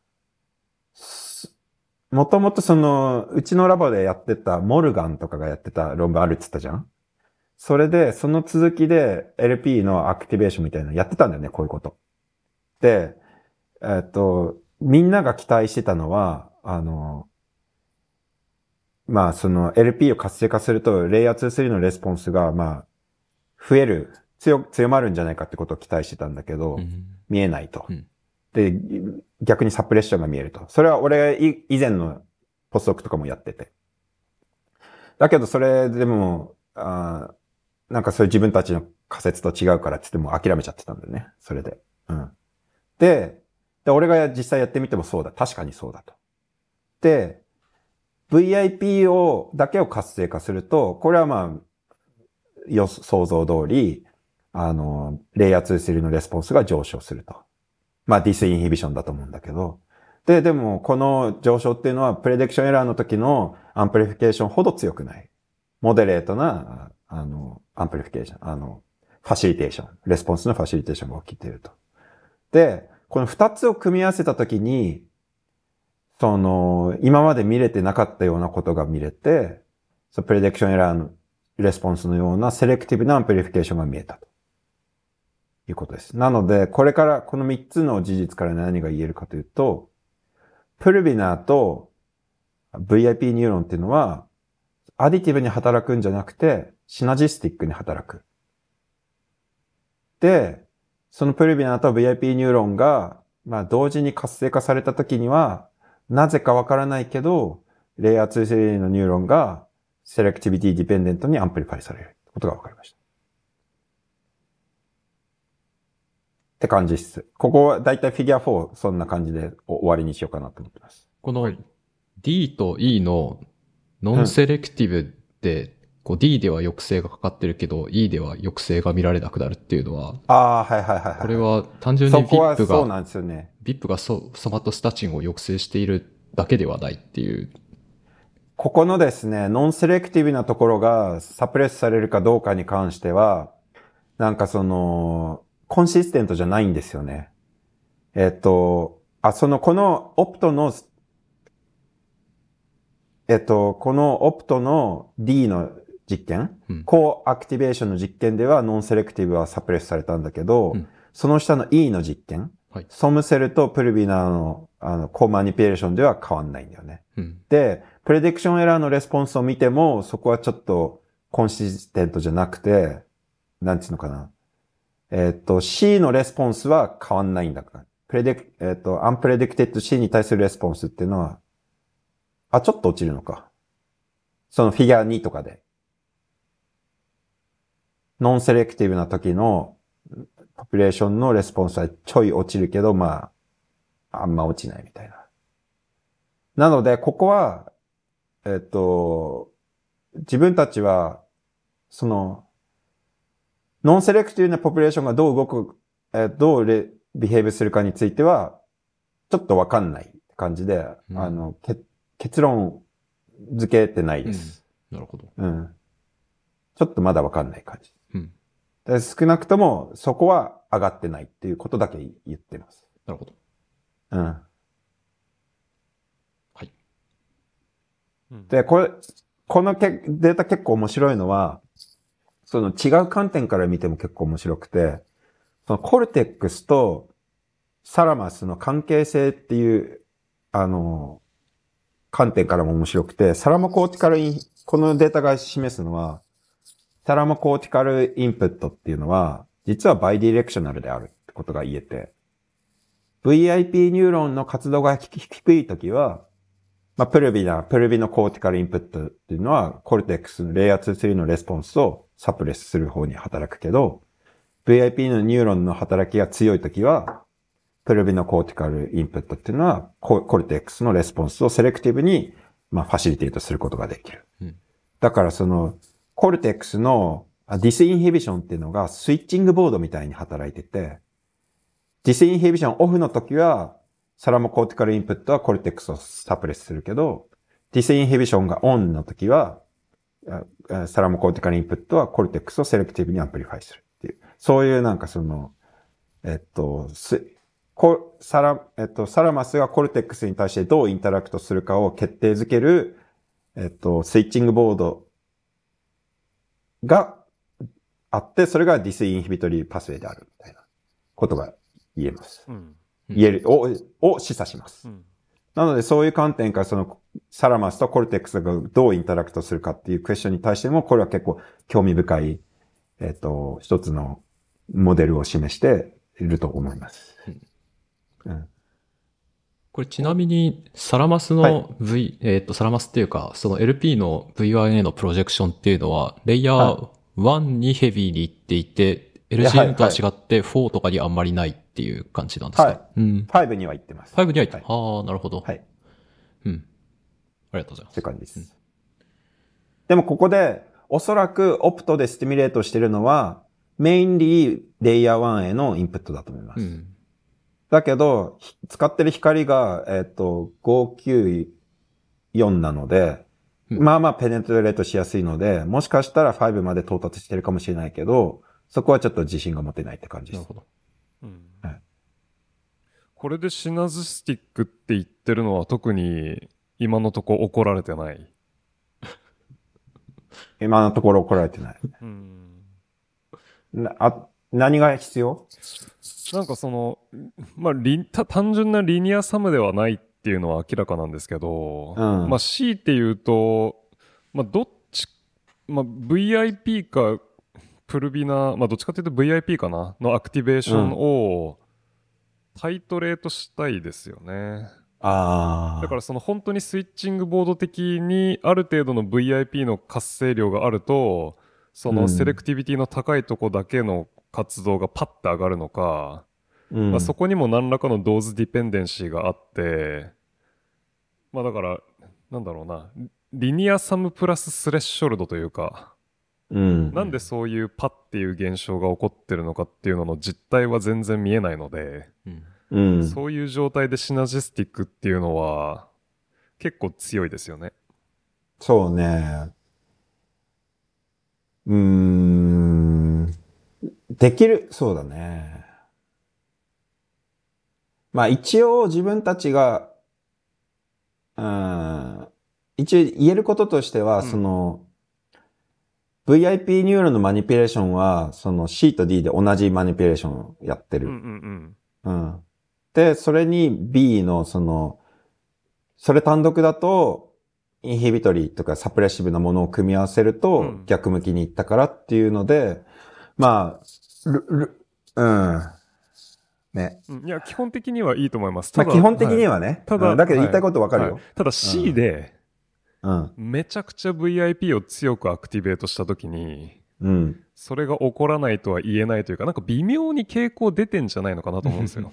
うんう。ん。それを否定したいかなっていう。なるほどね。うんまあ、プルビラ、実は VIP を死ぬほど活性化したら実はプルビラいらない説と、うん。あ、と、例えば ACC みたいな、なんか V1 に入ってくるインプットであれば別に何でもいいというか、うんなんか。それ、なんか、前も言ってくれたよね、そねそのコメント。うんやっぱこの論文通して、まあ、プルビナーがなんかやってそうっていうのはいいんですけど、なんかプルビナーである必要性は全然感じないっていううん。感じです。まあ、エリア X からの V1 への入力と、この VIP の活性化っていうのがあった時に、なんか同じような現象が見えちゃう可能性もあるので、うん。あの、ロジカルに言うと、今、この論文で出したデータからは、LP じゃないといけなかった理由みたいなのは、まあ、特に言えてない。うんうんうん。うん。まあ、ただそのサイレンシングがあるから、まあ、このスペシフィックなケースに関しては LP が使われてるってことは言えると思うんだけど、うんそうですね。ううん。んでもそのアナトミカルというかそのメカニスティックになんかその、うん、LP 以外のトップダウンインプットじゃできなかったのかっていうのは、それは言えてないし、うん。言えてないね。ううんん。で、うん、自分の感覚としては、自分の予想としては、やっそのサラマ、サラミックインプット、サラマスからのインプットは、やっぱちょっとコーティカルトップダウンとはちょっと違うんじゃないかっていうふうに思ってて。うん。なんかそういうランディ・ブルーノって今、元 NIU、今、オックスフォードの人とかが結構比べてんだよ、そういう。えっと、LP からのインプットっていうのは、普通のコーティカルトップダウンと同じか違うかみたいな。で、結構、静止そそソマトセンサリーでやってるんじゃないんですか？ソマトセンサリーだうねん。ですよね。うん、LP じゃないね、だから。うん。うんん。ですです。ハイヤーオーダーサラマス、特異的な性性質があるんじゃないかみたいなことを言言ってた。っていうのは一つ、まあ、あるのと、うんうんあとはその、投射が入ってくる、レイヤー1に入ってくるのは同じなんだけど、プルビナーはレイヤー1の中の上半分、レイヤー 1A によく言ってて、コーティカルトップダウンっていうのはレイヤー 1B、レイヤー1の下半分に行ってることが多くて、なのでちょちょっと違ったりする。でもそれが本当にその、すべての、何？すべてのコーティカルトップダウンがレイヤー 1B に行ってるかっていうのは俺ちょっと知らないけど、うん。まあその、ある、えー ACC だったかな？うん。RSC だったかな？うん。その、レイヤー1の下半分にメインに行っているっていう、まあそういう、うん。アナトミカルな違いはある。うん。けど、ファンクショナルにもしかしたらその、コーティカルトップダウンでも代替できるっていう可能性はまだ残ってると思います。うんうん。そうっすね。まあ、それ言われなかった。それ言われるかもしんないなと思ってたんだけど、レビュアーに。うん言われなかった。うん。言われたらやろうと思ってたけど。なるほど。いや、あの、タイトル、シナジスティックじゃないんだっていうのに最初ちょっとびっくりして。うん。なんか、どっちがいいと思まだ変えられるかもしれない。いや、なんかそ、揃えた方がいいような気はするんですよ。で、シナジスティックってすごい五感が強いので、そうそうそう。だからね、ちょっと弱めたんだようん、っね。てなったら、本文中でも使わない方がいいんじゃないのと思ったけど。いや、本文中でもさ、結構なんか、あ、シナジスティック使ってるけど、全部シナジスティックってわけではないでしょ。うんう。うんんだからね、前はもっとね、シナジスティックが多かったんだけど、うん。うんちょっとなんか弱めたというか、なるほど。うん、なんですよ。ちょっとニュアンスを、はいはい。あの、まあ、トム、トムのラボから出すなら大丈夫かなっていう感じはするかな。シナジスティックでうも。ん。うん。そうね。強,、まあ強気に、強気にいけそう。いや、それさ、す、すごいよ、その、今まで、その、トトムが出したネイチャーうん。大体その、なんか、一発目とかは突っ返されたらしいよ。それでなんか、そっからな、トムの直伝でう、ん。直で。ひっくり返して、そう、エディターとかに、うんそれでひっくり返して、まあ、ネイチャー行ったとか、そういうのばっかりらしいよ。え、2011年のやつ？うん。あ、それはわかんない。わかんないけど、もしかしたらそれもそうかもしれない。うんうん。今までそんなに、その、なんだ、えっとね、うん。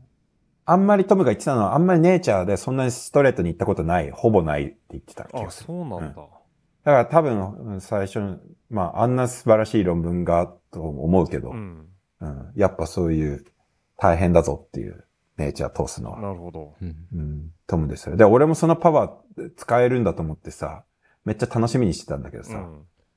どんだけいじめられても、エディターとかレビュアーとかに、トムの直伝で全部ひっくり返すみたいな。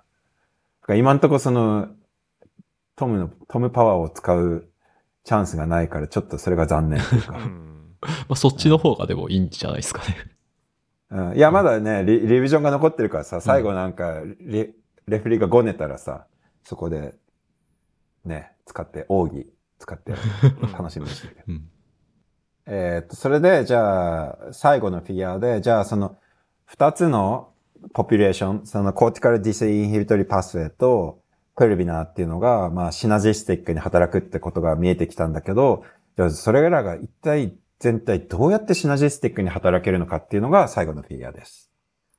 で、まあ、それを、これ、まあ、このフィギュアによって全部が説明されたわけではないんだけれども、答えを先に言うと、えっと、 pulvinar と VIP っていうのがソマトスタチンニューロンをめぐって競合するってことが分かってきました。なので、その pulvinar、pulvinar 単独で活性化すると、それはおそらくソマトスタチンニューロンの活性化を介して pyramidal、あ pyramidal ニューロンを suppress するけど、それに VIP のニューロンの活性化が加わる、加わると、その、ソマトスタチンニューロンを、えっ、と、介した pulvinar から、ソマトスタチンニューロンを介した feedforward suppression っていうのがキャンセルされるので、 pulvinar から pyramidal cell に対するダイレクトな excitation だけが残るので、その、まあ、 cortex に対して excitatory な effect があ可能になるんじゃないかっていうことです。で、やったのは、えっと、まあ、今までと同じようなタスクを使って、今度はソマトスタチンニューロンに TD トマトをを発現させて、そのニューロンの、えっと、 response を見たっていうのと、 pulvinar の activation っていうのを、オプテ optogenetic activation っていうのを組み合わせました。で、そうすると、まあちょっとびっくりしたことに、ソマトスタチンニューロンの subset が、えっと、 pulvinar の optogenetic activation に対してものすごく強く反応すると。ってことが分かって、で、かつそのポピュレーションっていうのは今フィギュア D を言ってますけど、そのゴールドとかブラウンで示した pulvinar によって recruit される population っていうのは、えっ、と、unexpected C とか D を提示したときには response が低下する。その他の expected な時と比べてっていうことが分かりました。なのでな、これは何を意味するかっていうと、これらの population っていうのは VIP ニューロンと逆に動いてる。VIP ニューロンっていうのは unexpected C とか D に対して強く response するんだけど、そういう場合においては、この population っていうのは、その suppress されるってことが分かりました。なのでやっぱりその、 pulvinar と VIP っていうのはソマトスタチンニューロンをめぐって競合してるんじゃないかっていうことが分かってきました。っって感じです。ど、どうですか？うん。いや、すご、すごいデータだな、これって思いますね、うん特に。うん。これね、すそのフィギュア4まで出た時に、ここでもう論文にしようってなってたんだよ、うん本当は。ソーニャとか、ねトムとかもこれでいいよみたいに言ってたんだけど、俺が、いや、でもこれ気になるなと思って、なんでこの2つがシナジスティックに働くのかっていうの全くわからんじゃんと思って。うん。で、そこぜひ入れたいって言って頑張ったんですよ、結構。うん。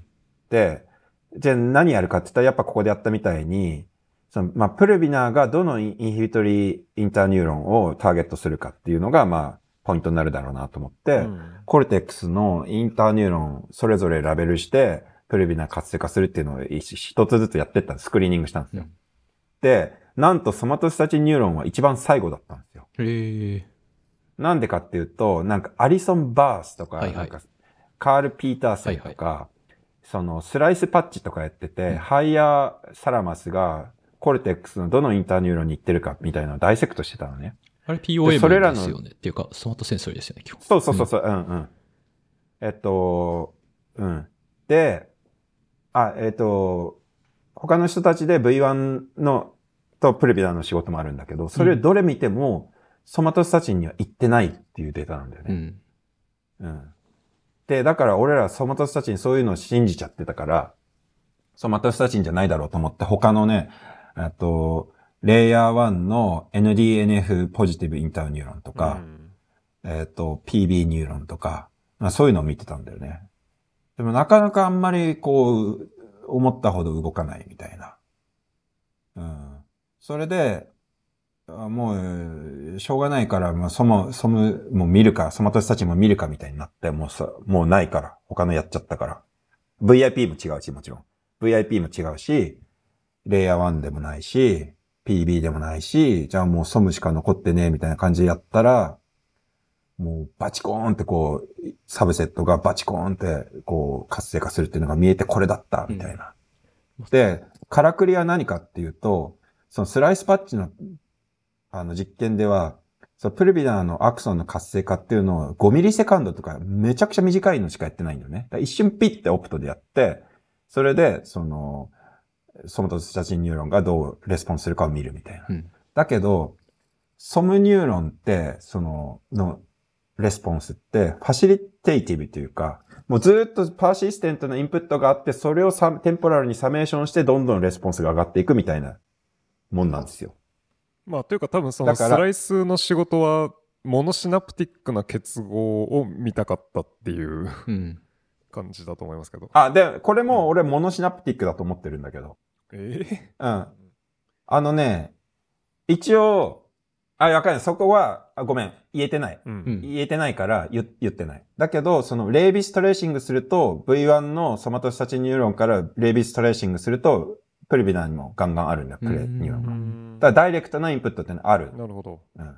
うん。っていうのは、まあ言えてて。なるほど。まあ、レイビスを信じれば。うんうんうんで、だからその、まあね、コンディションが違ったのかもしれないけど、その、プルビナーの結構持続的なインプットに対して徐々にアクティビティが上がっていくみたいな感じなんだよね、スマトスタチンって。そのフィギュア C とか 5C とか見てもこうリニアに上がっていくじゃん。そのリクリエイティってセルの上がりが、オレンジの上がりがこうリニアにブーってさそうですね3秒間にじわじわ上がっていくみたいな。で、だからこういうちゃんと長い時間アクソンを活性化しないと見えないような上がりだったんだなと思って。で、今までの実験ではそういう風なアクティベーションのプロトコールが使われてなかったので、まあ見えなかったのかもしれないなと思ってます。うん。なのでこれは結構その自分たちにとってはその当初の予想には反する。だけど言われてみるとこれで綺麗にまとまるみたいなあーデータになりました。なるほど。ちょっと長くなってきたので質問をはしょると、はい。これ、なんかマーカー見つかりそうですか？ソムのうん。サブセット、うんあーえっとね、今一応 SST45 だっけあのーあのエンハンサー AB あの、クリス・サービーのやつですよね。あ、そうそうそう。あれとどう対応するかを見ようとしてますけど。うん。まあ、それが一個かな。あでも、その、えっと、ヌーノの何あ、アレンの EM データ。はいはいはい。見ると、やっぱりその VIP がソマトスタチンニューロン抑えてるっていうのは、その一部の SOM、SOM にしか行ってないんだよね、VIP は。そういうデータがあって、うん、その、俺はもう、 disinhibition めっちゃ信じてたから、まあこんな、なんかその、 SOM は VIP と逆に動くんじゃないかと思ってたんだけど、うんうんうん、VIP が上がったらソムがポピュレーションとしてガクって下がるみたいなことを思ってたんだけど、全然違うな、違うんだけど。すると、うん、でもスカンジアーニの V1 のスライスのパッチの結合を見た感じだと、うん、結構、結構しっかりつ、なんか、セレクティブじゃなく繋がってそうな印象がありましたけど。あのね、ま、えっ、ー、と、その、 spatial summation のやつ？えっ、と、いや、 inhibition of inhibition、Nature Neuroscience かな。ああ、そっちか。うん、うん。そうね。まあ、強弱はあるかもしれないけどね。ああ、まあそうですね。うん。まあ、アレンのやつでもね、その EM のやつでも、その、あの、がっつり抑えてるのが subset なだけで、その VIP、 SOM、SOM の中の subset が VIP によってがっつり抑えられてる。うんうんうん、EM の connection を見る限り。うん、だけど、それ以外も、まあ、全くその、 inhibitory input が来てないかっていうとそうじゃなくて、ちょいちょいは来てるから、まあそういうのもその Scanziani の論文では拾ってたのかなって思う。なるほど。うんうん、だけどかなり強弱があるってことは間違いない。うんだからその、この disinhibitory pathway っていうのはそんなにこう、 uniform なものとして見ない方がいいっていうのは本当に感じますね。うん、って感じです。これで、そのフィギュア5で言えたのは、あの、VIP と pulvinar っていうのは、まあ、 synergistic に働くんだけど、まあ、フィギュア5から言えたのは、その VIP と pulvinar っていうのは somatostatin neuron をめぐって競合すると。なので、その pulvinar 単独で活性化したときは、 somatostatin neuron を介して cortex を suppress するけど、そこに VIP の活性化が加わったときは、その、 pulvinar、SOM、pyramidal cell っていう feedforward に inhibition がキャンセルされるから、 pulvinar から pyramidal cell に行くダイレクトな excitation だけが残って、まあ、 cortex の amplification が可能になるんじゃないかっていう、えー、モデルが提唱されました。って感じです。うん、っていう論文でした。って感じっす。あじゃちょっと、じゃあ簡単にざっくり全部まとめますかね。はい、そしたらその、この論文で二つの question に address しました。一つは、大脳新皮質の sensory prediction error response っていうのが何を表現するのか。もう一つはその sensory prediction error、ん？ sensory prediction error っていうのがどういう circuit mechanism によって generate されるのかっていう、この二つの question について address して、前半のフィギュア1と2から、 sensory prediction error response っていうのは、今まで考えられてたような、その何がどう違うのかっていう情報ではなくて、実際に今見てるプレ、あの、インプットは何かっていう、 sensory 情報を amplify したものだっていうことが分かりました。うん、で、えー、後半の circuit dissection から、その、コル cortex の disinhibitory pathway と disinhibition と higher order thalamus っていうのの synergistic な働きによって、この、あと、 selective な amplification、prediction error による selective な amplification が行われているってことが分かりました。以上がこの論文でした。はい。って感じです。お疲れ様でした。ありがとうございます。お疲れ様でした。うん、ありがとうございました。どうすか？これさ、俺あんまね、いろんな人に読んでもらってないの、実はこの論文。あ、そうなんですか？うん。あの、読んでもらいたかったんだけど、うん、その、マリアナの論文がさ、姉ちゃんに送られてさ。マリアナの論文？どれマリアナ？マリアナってあの、マリアナ・ギャレット。あ、マリナね。マリナか。はいはいはい。うん。で、ソーニャにレビュー回ってきたんだけど、はいはい。そういうの辞退したんだけど。まあちょっとコンペティション気味ではありますよね。うん、俺はそれソーニャにそれもこけおろす、うん、こけおろせじゃねえや。えっと、なんかいろいろやりようがあるじゃん。まあ似てるから。うん。なんかその、まあいろいろね、やりようがあるんだ。こけおろしてもいいし、なんかそのめっちゃ最高みたいに言って、でも、やっぱその、コーザリティ見たいよね、みたいに 言って、なんか自分たちの価値を上げるとか、いろいろあるかなと思ったんだけど、ソニーは断ったんだよね。うん。うん。つって、でも、それがあるからもう、あの、うちもちょっと早く出した方がいいみたいになって、うんうんうん。誰にも読んでもらわないで出したんですよ。なるほど。まあ、確かにね。コメント、いろんななんか、えコメントすごい welcome というか、うん。気になるというか。うん。あ、そう、だからこう、 NeuroRadio をお聞きの皆さんが、何かこう、コメントとか質問とかあったら、めっちゃ俺送ってほしいんだけど。できる？あ、俺のなんかさ、メアドとか、あ、はい。そこに載せたりできる？できます。まあ、Gmail、Gmail 貼っときます。は、貼っといてください。それで、あの、めっちゃあれ、あの、うんツイッターアカウント本物っすかあれ。本物。あの、論文の宣伝用にやりました。フォロワー数がいねえっていう。いやいや、31人いますよ。何言ってんですか。少数精鋭の31人がいますよ。うんじゃあ、まあ、あの、貼っときます。うん。うん。あ、それでそう、皆さんの、あの、コメントとかご指摘とか、あの、こうしたらとか、あの、本当にいろいろ、あの、教えていただけたらありがたいので、ぜひ、連絡ください。まあ、結果的になんかまあ似たようなものを見つけてはいるんですけど、まあ、うんマリナのやつって、こう、ラージスケールにひたすら記録して、うん。で、まあ、出たとこ勝負っていう感じで、うん。やっぱこう、見つけたものに対して次の実験を組んでっていう、こう、なんていうんですかね、見つけて実験を組んでまた見つけてっていう感じで、仮説を検証するっていうプロセスが全く回せないタイプの large scale study なので、うん。まあ、そういう意味で中を読むと全然違うじゃないですか。そうですね。だから僕は別に全く compete してないと個人的には思ってるんですけど。ありがとうございます。僕もそう思ってますけど、でもまあ、エディターアホなんで、そうなんですよねうん。仕方ないかなっていう。ああほら、そういう時に宮脇さんがちゃんとそういうのをキャッチして、なんかナイスに着地しないといけない。今、とりあえずあの、笑い声を入れておきました。笑い、笑い声。う んあちょっとまあ、丸、それによって丸丸くなったね。うん。まあでも、いや、いい仕事ですごい安ちゃいい仕事心したという。うんめっちゃいいし。俺なんか、その、萩原健太さんがそんなこと言ってくれるなんて、俺ちょっと嬉しいな。まあでもあの、砂漠で行ったじゃないですか。もう酔ってて覚えてないかもしれないけど。なんつったっけ？あの、す僕はあの、SFN でめんどくさくてポスター見に行かなかったので、うん。あの、砂漠で怪しいメキシカンを食べてこう、ビールを飲んで帰ってきた後に、ポスター発表したよね、俺。よし、よし、じゃあポスター見せろっつって。うん。いや、まああそこで、まあ多分、マチュアードになった状態のストーリーを聞いたのはあそこが最初だったので、うんあなんか記憶研究会とかで多分1年ぐらい前に聞いてますけど、うん。ちょっと甘いなっていう感じだったので、はいい。や、あのポスターですごい安心しましたね。ああ、それ言ってくれたね。うんうん。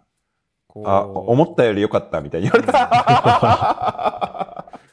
いや、だって、おいうんそうそうそう。おい。だってほら、あの、クエスチョンがねえとか言って、こう、人をバカにしまくっていた小小兵士が、うんこう6年も7年もかけて、7年ですね、ね。で、なんかしょぼい仕事とか出てきた日には、うんちょっと、なんと言って残念だよね残念すぎます。そうそうそうそうう。ん。いや、それね、自分にもあったよ、そのプレッシャー。うん。うん。わかる。こんここまでね、うんやっといて、なんか、しょぼい仕事したらさ、もう本当日本帰れないな、みたいな。うん。うん。いや、まあ、なので、非常に、非常にいい仕事ですごい安心しました。ありがとうございます。安心、心配を、ご迷惑をおかけいたしました。ああ、よかった。でまあ、も、これはあの、いや、これで、これでネイチャー落ちたら、あの、飯おごりますよ。安い。いや、俺も本当そうだよ。これ、いや、これさ、面白い話でさ、その、実験が、うん自分の仕事がうまくいってない時の不安っていうのは、いうのは、じあるじゃん。やっぱ自分の仕事がうまくいくかなとか。うん。で、自分の仕事がうまくいって、面白い現象が見えたら見えたで不安っていうのがあって、こんなに面白い現象を今自分は目目の当たりにしてるのに、この現象を世の中に対してちゃんと伝えられなかったら、本当ダセえなっていうプレッシャー。うんうんうん。だからこの現象掴んでんのに、いい論文書けなかったら、本当俺ダメだなっていうプレッシャーがあって、うん。うん。結構ね、そのプレッシャーあった。うん。まあ、その、だから、プレッシャーって、うまくいかなくてもあるし、うまくいってもあるなと思って。うん。まあ、なんて、あの、ね、プレッシャーね、やっぱそれ、でも自分でマネージしないといけないからさ、そういうプレッシャーをさ。うん。うん。だけど、なんかうまくいったらいったで、プレッシャーは全然減らないなと思って。まあそうじゃないですか。ままだ通ってないから何とも言えないけど、通った時には多分安堵感しかないと思いますよ。いや、ほんとそうだよ。あ、あ、ね、その話ね、君の姉ちゃん通った後もしたよね。うんあの、すごい良かったね、みたいに俺が言ったらうさ、んいや、どっちかっていうとほっとしましたみたいに言ってたじゃん。まあその時点で嬉しさはないんですよね。そうそうそう。ね、うん俺もね、今その気持ち超わかる。うん。なんか、この、なんだろうな、その責任感みたいなのがあって、この現象をちゃんと、あの、世の中に対して、世の人々に対して伝えないとみたいな。しかもそれが、ちゃんとその、正面から切ってるかとか、そのみ自分が見つけた現象を。うん。そういうなんか責任感みたいなのがあるから、全然なんか、心が休まらんというか、ね。まあこうやってでもいろんな人に話聞いてもらって、なんかこう、あの、納得してもらえると、あ、自分のやってきたことは間違ってなかったのかなっていうふうに思えてすごい嬉しい。うん。うん。うん。エディター、え、じゃあレビュアーも結構褒めてくれて。なんて言われたんですか、うーんとね、その実験がエレガントって言ってくれたりとか、あとデータのクオリティがいい、いいとかね。あと、それが俺結構嬉しくて、なんかその、分野変えたからさ、そのこういう、そのね、ニューロンのレコーディングとかで論文書くの初めてだったから、なんかその自分がやってることのクオリティみたいなものが、自分ではいいと思ってても、他の誰かから見たら全然ダメだったみたいなのが、あ、あるかもしれないなっていう、そういうなんかちょっと恐怖みたいなのもあったんだけど、うん。うん。なんかその、お、よくできてるみたいに言ってくれて、それがすごい嬉しかったね。どんぐらい、どんぐらい実験足さないとダメそうなんですか？あ、結構足す。うん。うん、けど、なんか、あの、新しいことをやるわけじゃなくて、あの、例えば、pulvinar の axon の terminal inhibition、本当に inhibit できてるのか調べろとか。ん？その、今やってるのはさ、その、プルビナーのアクソンをインヒビションして、V1 のニューロン見てるじゃん？はいはいはい。だけど、その、アクソンの、例えば、uh, G キャンプでイメージングして、かつそれを抑えるみたいな。なるほどね。うん。確かに。とか、VIP ニューロンもあ同じで、そういうデータ出してなかったから、うんうんうん VIP ニューロンを silencing して、VIP ニューロンがどんだけ suppress されてるかとか、うん、そういうの出してくれとか。なるほど。うん、まあで、できるじゃん。そうですね。は、うん。うん。で、そういうのが、あとはなんかその、unpredicted C っていうのを出したのが、えっと、ポジション4で出した時と、ポジション2で出した時と、うん。ポジション2の方がレスポンスが小さいように見えるけど、それは本当かみたいな。うんうんうんうんうんで、まあ、それは結構、まあ、この論文のメインのポイントではないんだけど、気になる人は気になるだろうなと思って、そうですね。なんでか、そのドーパミンとかやってる人はやっぱ特に気になるだろうなと思って、リワードとのプロキシミティとか。なるほどねうん。抜いた、抜い抜いたら全然走んないですか？あえっとね、いや、走るっちゃ走るね。トレーニングがちゃんとされてれば、うんあの、リワードがなくても走るんだよね。うんなんでかっていうと。まあ、なしでうん見たいですよね。そうだね。まあそういうことだ。あそのリワードとの関係性みたいな。うんうんうんパッシブな、あの、形にすると、レスポンスすごいガクッと落ちるから、エンゲージメントっていうのは結構大事なんだけど、うん。うんそのリワードとのあ関連性っていうのはやっぱ、うん。あの、面白い点ではある、確かに。うん。で、だからそういうのをや、今やってて、あの、プロ、 unpredicted C っていうのをポジション2で出すのとポジション4で出すっていうのを同じセッション内でやって、うんそのレスポンスの大きさ比べるとか。なるほど。なんかちょっとまあ、なんていうのかな、 supportive なデータではあるんだけれうんうども、んうん。それでやることによって、たと例えば君みたいな読者はちょっとすね、興味深く読んでくれるだろうし、うん。あの、読んでくれた人が気になるポイントが一個でも埋められればいいなと思って、うん。うん。ややろうと思ってます。うん。なるほど。うん。じゃあ特にメジャーなクリティカルなコメントは全然なかったって感じですか？あとね、一番自分たちが困ったのは、その君が言ってくれたような、あの、ランニングがブロック2でも戻らないのはなんでだみたいあーなるほどね。な。うん。うん。まあでも critical というか、うん。でもまあ実験を足しようはない気がするので。うん、えっとね、でもちょっとやろうと思ってて、あの、いや、そうなんだよ。あの、まあ、や、やろうと思ってるのが、その、 suggest されたのが、ブロック2を長引かせたらどうなるかみたいな。ブロック2が長かったらそれが戻るの、ランニングが戻るのかみたいな。あうんあ、ただただその extinction っていうかハビチュエーションに時間がよりかかるだけと。そうそうそうそうそうそうなるほど。うんまあ確かに。うん。あまあ、でもその、フィギュア1のデータとかを見ると、ブロック2でも、レスポンスが底打ちして、プラトーにた、プラトーっていうか、そこに、ううえっと、足して、そこからもう変わんなくなってるんで、うんうん10トライアルとか足しただけでは全然変わんないと思うんだけど、そのレスポンスの大きさ確かに確かに。うんなるほどな。まあ、翌日やったりとかう、んうんしたらちょっと変わるかもしれない。えーいやなんか僕はそれをクリティカルなコメントというかなんかまあ面白い現象だなと思ってコメントしたのであって、うんなんか別に本質には関係ないので、そうそうそう。だからね、その、あの、フィギ、レフリー1はね、結構なんかいろんなこと聞いてくるんだけど、うんうんで、なんか、あの、いっぱいやってもらわないと困るみたいに言ってんだけど、うん聞いてくるのがそういうちょっとなんかクリティカルじゃないこと。はいはいはい。うん。まあ、そこがどうであ、うん。まあでもど全然大事じゃないとも思わないんだけど、うんうんうん。なんか、それ言われて脇汗垂れるみたいな感じで、なんかやべえって感じではない。ことをなんかいろいろ聞かれて、まあ、なるべく答えようかなと思って。なるほど。うんでもね、意外にその他のレビューは二人が、は結構絶賛してくれたんだけど、あの、き、聞いてくる。これもうちょっと、まあこれ素晴らしいんだけども、ちちなみに、これももうちょっと足してみたらみたいに言ってきたことが重かったりして、それは、あん、その、ABAA のやつ、はい。うんファミリアなんだけどシークエンスをバイオレートした。バージョンで、VIP ニューロンとか、 pulvinar とか、あの、 opto manipulation とか嫌で。きつ transgenic の準備からって。うん。でもそ、うん。だからその論文、もう一個分書くぐらいの データ量ではあるんだけれども、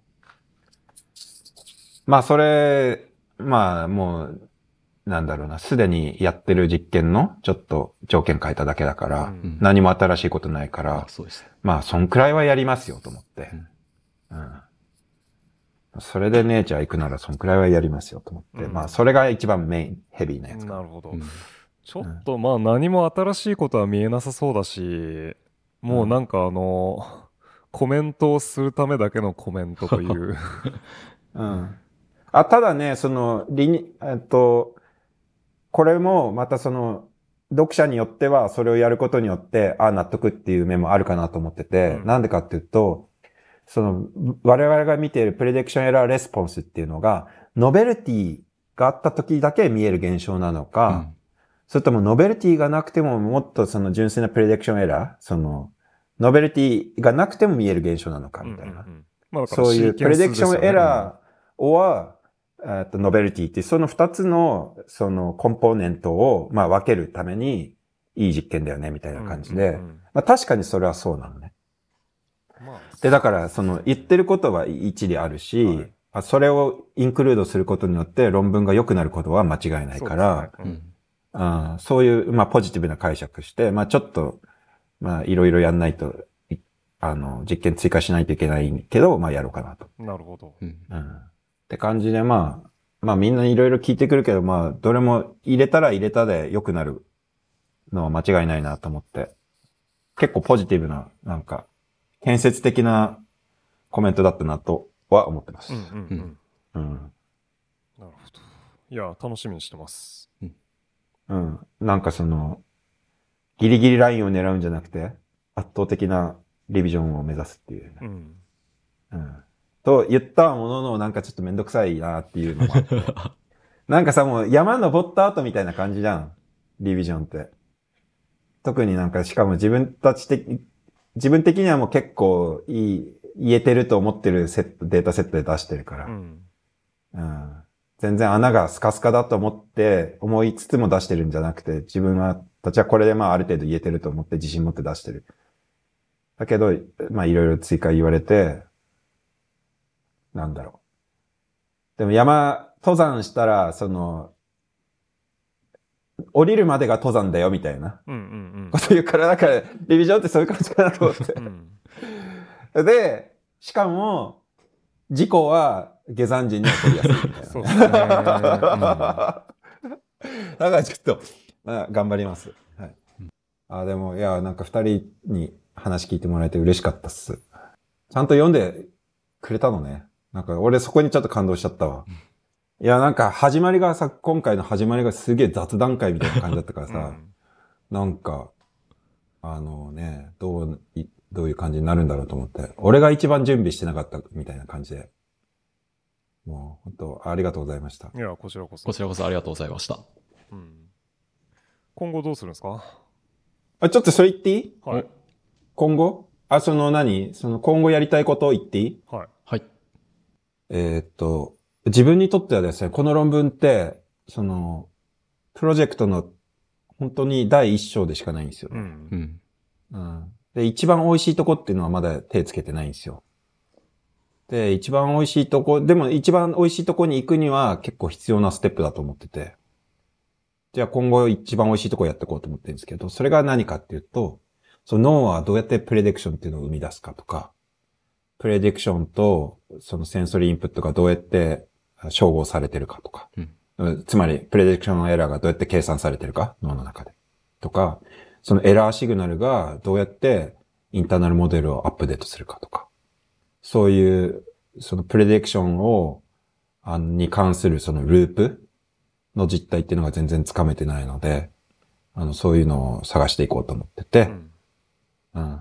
それの足がかりになる第一歩として、この prediction error signal の実態とか、 prediction error を generate する神経回路メカニズムとか、そういうのが必要になって、それを足がかりにボトムアップアプロ、ボトムアップアプローチ的な感じで、その、なんつうの？例えば今 VIP ニューロンの、いや、 pulvinar の活動が大事って分かったから、じゃあそれを活性化するものは、あの、どどういう、それらがどういうインプットを受けて、その prediction error に応答してるのかとか、そういうのを見ていけばいいから、その、自分がい一番知りたいクエスチョンのための足がかりとしてのい今回の論文だと思ってるんですよ、実は。うん。うん。だからそういうことがやっていきたいですね。はいなんかその、プレディクションとか言っても、脳内でプレディクションのなんかニューラルコリレーツとか探しても、それが本当にファンクショナルかどうかっていうのが見えないと、なんか自分が、あの、納得できない気がしてるんですよね。うん。でも今、リードアウトとしてエラーシグナルっていうのが手に入ったんで、うんうんそのプレディクションを見て、エエラーシグナルと必ず照らし合わせて、なんならそのえプレディクションっていうのをオプトとかでね、いじったときに、その予想通りのエラーシグナルが出てくるかみたいなことをやってみたいと思ってて、例えばその、今、ホログラフィックマニピュレーションみたいなのやってるじゃん？うん。で、海馬でなんかそのプレディクションみたいなのがあったときに、その、マウスが持ってるのと違うプレディクション状態みたいなのを作り出して、V1 でプレディクションエラーを見てみるとか。で、そういうちょっとファンクショナルなリードアウトとして、今の論文の、あの、結果が使えるなと思ってて。まあそういう感じですね。だからその、プレディクションっていうのを、ブレインはどうやって作り出すかとか、どう使ってるかとか、どうアップデートしてるかとか、そういうのがやっていきたいと思ってますね。うんうん結構面白いと思うんだけどうんうね。んうん。で、今、その俺の話もうまくいったし、うんその今、ピスチューデントのサラちゃんと一緒にやってるトップダウンのやつも結構強いのが見えてて、しかもそれ今日言わなかったんだけどさ、あの、ラーニングにおける役割みたいな、プレディクションエラーシグナルの。で、その、今までそれちゃんと検証されてないと思ってんだよね、俺。なんでかっていうと、プレディクションエラーだけをスペシフィックに止めるっていう実験がされてない。うん。うん。その、ココルテックスのセンソリープレディクションエラーに関しては。ドーパミンとかではドーパミン抑制とかでできるけどさ。うん。うんそういう、それに対応する実験が cortex の sensory prediction error ではやられてない。でも今回 VIP ニューロンが大事ってことが分かったから、VIP ニューロンを opto で silence すると、 visual response 自体は残るんだけど、 prediction error response 成分だけがリムーブされるってことができるから、うんうん。うん。それをするとその learning がどうなるかみたいなことを今やってて、うん。うん。なるほど。うん。で、それ結構効果がめちゃくちゃ強くて。なんかその、フィギュア1でこう、だんだんお落ちてくるみたいな、クイックにそのレ response が decay するみたいなのがあったじゃん。うん。で、それをさ、最初の6 trial 全部 VIP ニューロンを抑えるみたいにやって、7 trial 目、8 trial 目から response がどうなるのかみたいなことをや、やったんだけど、そうすると、あたかも初めてそのグレーティング C を見たかのような強い response が最初にバーンって出るんだよ。うん。うん。だからやっぱそのインターナルモデルをアップデートするのに、センソリープレディクションエラーシグナルがここ、あ働いてるっていうことが、なんか本当っぽいっていうのが見えてきて、うんうん。結構それもなんか、いい仕事になると思ってるんだよね。そんな感じですね。うん。あと、どんぐらい、まあ、論文出るまでは動けないと思いますけど、どんぐらいトムのとこいるんですか？いや、その、え job hunting も始めないとね、うん。いけないんだけど、その、あ、 Crick Institute 今年ちょっと出してみようかなと思ってて、うんこの秋のラウンドで。うん。うん俺、その、やっぱバックグラウンドが molecular とか cell biology とかだから、うん Crick 行ったら楽しいかなと思って。そうっすね。うん。っていうのがあるし、まあ、あとはわかんない。その、オックスフォードのビジョン？その DPAG っていうところがあって、えっと、ランディ・ブルーノとかいるところ？うーん。うん。そこもなんか今年、うんそのオックスフォードのビジョンラボっていうところが募集するよみたいなことが来て、なんかトムにも出してみたらとか言われてるから、ちょっと出してみるかもしれないけど。なるほど。うん。あとは、でも俺はその、PhD 取ってから年数が取ってちゃ、経っちゃってるんで、その7年以上経っちゃってるから、その ERC のうんスタートアップとか出せないとか、うんまあそういうなんか、ちょっと弱みがあるから、まあ、ねえ、ヨーロッパでどんくらい後出せるかわかんないけど、まあそういうコアファウンディングとかあるところは出してみたいと思うし、うん。そんな感じかな。うんなるほど。じゃあ結まあちょっと構 UK 残りたいんですね。あーなんか UK って10年以内、あ、違う、その PhD 取ってから何年以内っていう縛りがそんなにないものがあって、うんううんん。結構いいフなるほどェローシップとかで。ううん。うん。で、だからその自分のその状況的に応募しやすいっていうのもあるし、あとはそのトムラボの卒業生たちの進路を見てて、まあクリック二う人、ん。キングスとか、あーケンブリッジとかうんうんうん見てて、なんか、じゃあ俺もそこら辺目指さんといかんのかなっていうか、うん負けたくないなみたいな、ちょっと、そういうのもあって、うん、まあ、いやってる、その、ポスドクでやった仕事だけ見たら全然負けないし、ううんん。まあ彼はすごい優秀だけど、仕事だけを見たら、自分もそういうところにチャレンジする資格は全然あるなと思って、うんうんうん。っていう感じで、まあ、UK ではまあ少なくとも頑張ってみようと思うけど、うん。でもいろんな人にアメリカもトライしてみろとか言う、言われたけど、トムにはアメリカやめとけって言われたけど、うん。あ、そうなんだ。うん。えー、な、なんでか聞きました？えーなんかアメリカ大変そうだってみんな。ああ、まあそうね。うん。やっぱちょっとスピード感を求められる感じはするっていうのはトムにも言われて、う。うんん。あの僕がポスドク先探してる時に、うん。でまあブルドブルドーザースタイルで基本的には速さを美徳としてるのでうん。そういうのが嫌いだったら微妙かもねっていうのは言われましたけど、うん。まあでもやっぱアメリカが中心っていうのはもう間違いないよね。今の神経学。ううんん。うんだだからね、まあ、ロンドンとかバーゼルもいいラボあるけど、やっぱ中心がどこかって言ったらアメリカであることは間違いないから。そうですね。し、なんかその予算の規模とかもね、うんうんちょっと違うからね。確かに。うんで、まあ平均値見たら確かにアメリカの方がなんかコンペティション感強いんですけど、うん。でもまあアベレージなので、うん。まあ別にヨーロッパでもすごいコンペティティブなとこはコンペティティブっていうかすごいすり減らしながらやってるじゃないですか。あ、そう？わかんないそう？わかんない。俺、うん周りなんか緩いなと思ってるけど。あ、本当ですか？FMI だからじゃねまあ、F、まあそうですね。?FMI はすごいよね。もうほんと、リクワイアメントが。そう。まあなので、うん。まああくまでアベレージであって、うん。まあ自分がどうやるかはあんま関係ないのかなという。なるほど。うん。いや、アメリカ全然まあ数は多いし、まあ、うん出さない意味はないような気がしますけど。うん。うん。なんか俺もまあちょっと物は試しでさ、や、やってみたいと思ってて。うなんか、例えばそのボブダッタが言ってたんだけど、ボブボブダッタがリチャード・アクセル犬で、えーっと、うポストク？うんうんうん。した時にインタビュー行った時にアクセルが、ボブをなんかその、ジョエル・ロブションっていうなんか高級レストランに連れてって、はいはい。飯おごってくれたらしいんだけどね。そういうのなんか自慢話とかしてくれて。うん。うん。とかなんかそういう、いろんな人にさ、いい接待され、してもらえるって聞いて。うん。で、なんかその、めっちゃ面白いじゃん。そういう、なんか有名な研究者とかにさ、飯おごってもらって、なんかサイエンスの話聞かせてもらえるわけでしょ？うん。それ楽しいなと思って。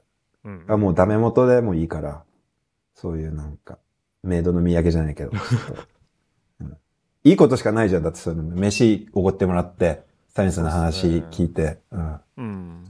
だから楽しいだろうなと思って、いろいろやってみようと思ってます。確かに。マッシュポテトの3分の1がバターですね。ジョエル・ロブション。え何か？えジョジョエル・ロブションの、うんあのポテトのメニュー、うんメニューっていうかレシピか。全然なんかよく聞こえないんだけど。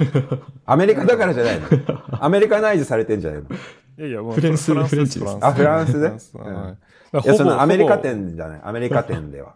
どこのロブションに行ったの？いやいや、本店レシピ。あ、本店レシピ？あ、そうなんだ。そうそうそう。ほぼバターを食ってんですよ。あ、マジか。うんあんまりなんか ポテサラ、ポテサラじゃない、マッシュポテトだけじゃないんで。あ そっか、そうだね。あうん。ふた、お二人はどう思ってるんですか？今んとこ。あんま、あ聞いていいのかわかんないけど。答えられる範囲でいいですけど。いや、僕は、まあ、とりあえず仕事を出さないと何も言えないんで、うんとりあえず仕事。いや僕もそうですよ、もちろん。そその先なんかどういうことがうん。なんかあったらいいな、みたいな。そうですね。まあ、どこも良さそうですけどね。治安、治安いいところ。治安か。治安で。どこ、アメリカだったらどうなんですか？治安は。アメリカ、うんそうですね。まあ、ボストン全然いいなって思いますけど。あ、マジで、いや、俺ね、この前会ったんですよ。ボストンんに住んでる友達と日本で会ったんだけど、うんで子供が小学校行ってて地元で、うん。めちゃくちゃストレスって言ってたバイオリンですよ。まあ、確かに、子供いたら結構心配になりますよね。なんか、学校だと、そのニュースに上がってこないレベルの、なんかそのインシデンツ、なんつう、うんそういう事故みたいなのが、情報が来て、なんか誰がその学校にガンを持ち込んだとか、まあそういう細かいレベルの、があると、週に10個ぐらいはあるらしい。そういうのが。ない？あんだからなんかまり、結構、いや、まあ、結構なんか、うんうん。ボムスレッドとかはありますけど。ううんん。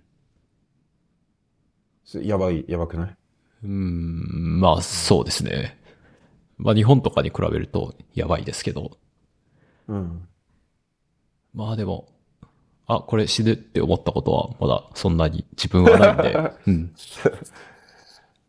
僕はそんな感じですね。うん。うん。健太くんどうすか？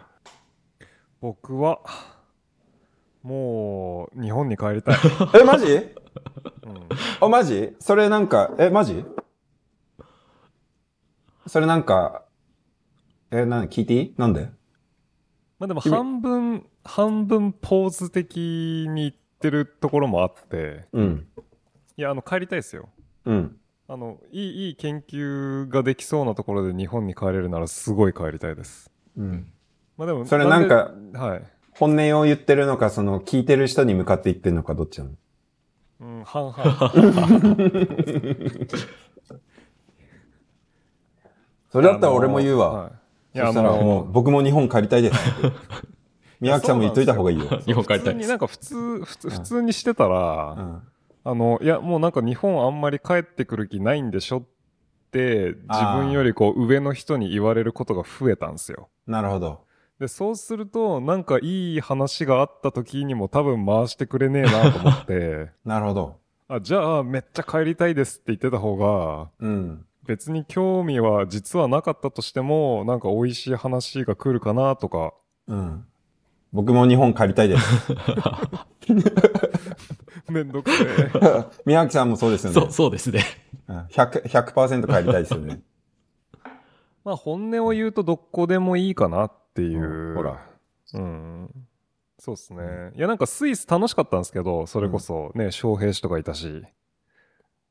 楽しかったあんですけど。りスイス帰るのあり君。でもなんかこの年になって生活を落ち着いてしながら研究をするって言った時に、うん。なんかやっぱ英語圏楽だねっていう。えだ、FMI 時代は何？そのスイスドイツ語みたいなの？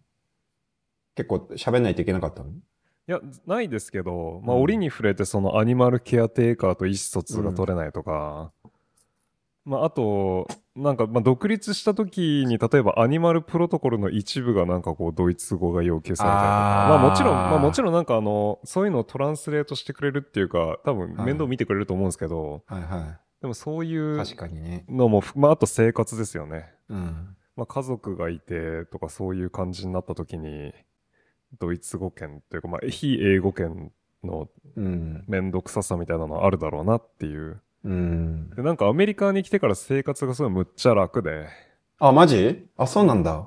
楽。どういう面で？なんか、なんだろう。スイスの時ってほら、アマゾンで物買うとかないじゃないですか。ああ、そうだね。それはあったね。うん。そういう、なんか、非現代的な制約みたいなのもアメリカだとまあ当然ないし、まうん。あ、すごい楽ですよね。うん。いいなっていうので、まあアメリカの都市部ならいいのかなっていう感じはしますけど。なるうん。俺もこの前 SFN でサンディエゴ行って、もうサンサンディエゴ最高だなと思った。うん。ニ neuroscience の、アレン、アレンが目指す neuroscience の未来系ってどういうことなの？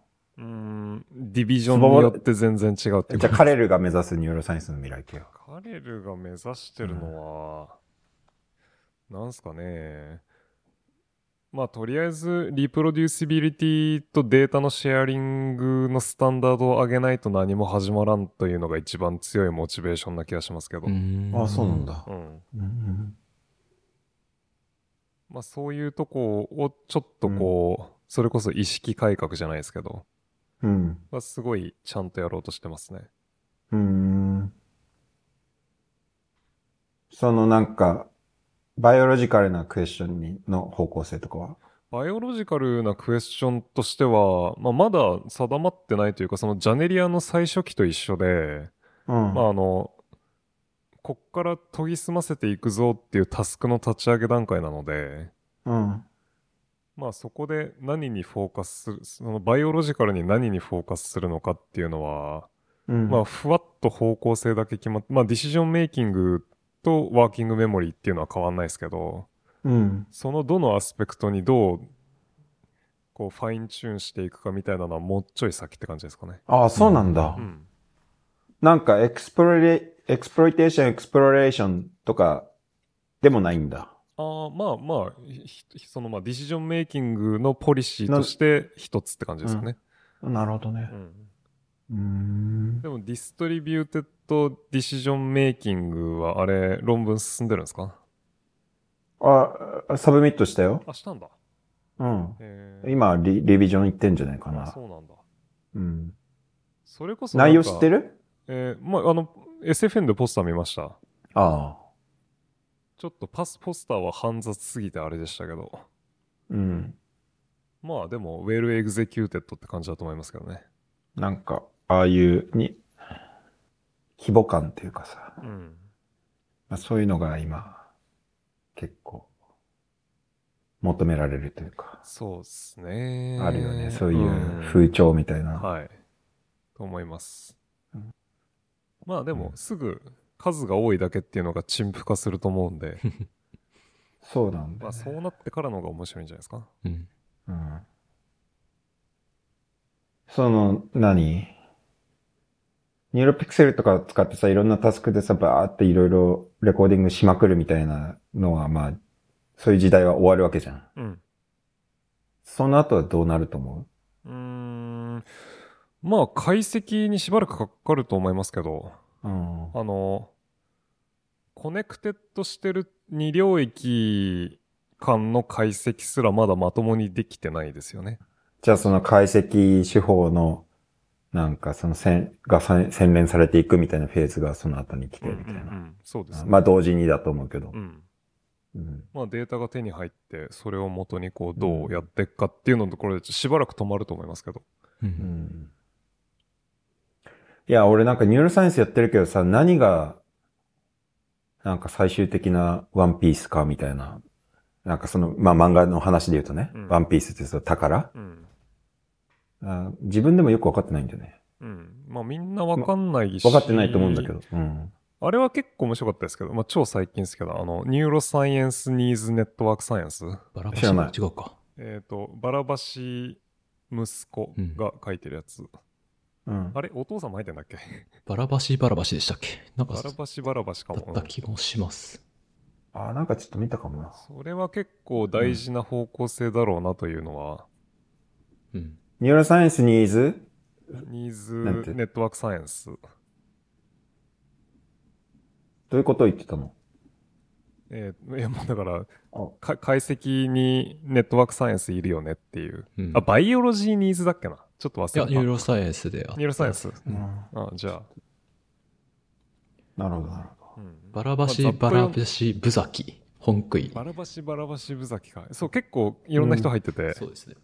うん、で、別にシステムズだけじゃない感じの書き方をしてるので、レフとかは全然読めてないですけど、ざっと読んで、まあそういう方向、まあそれこそデータが大規模化してきて、うん。で、アナトミカルな情報もほぼ、まあかなり埋まってきてるわけじゃないですか。うん。セルタイプも含めて。うん。まあってなったらそれをちょっと抽象的にして扱うってなった時に、まあネットワークサイエンスぐらいしか扱えないので、うん。うん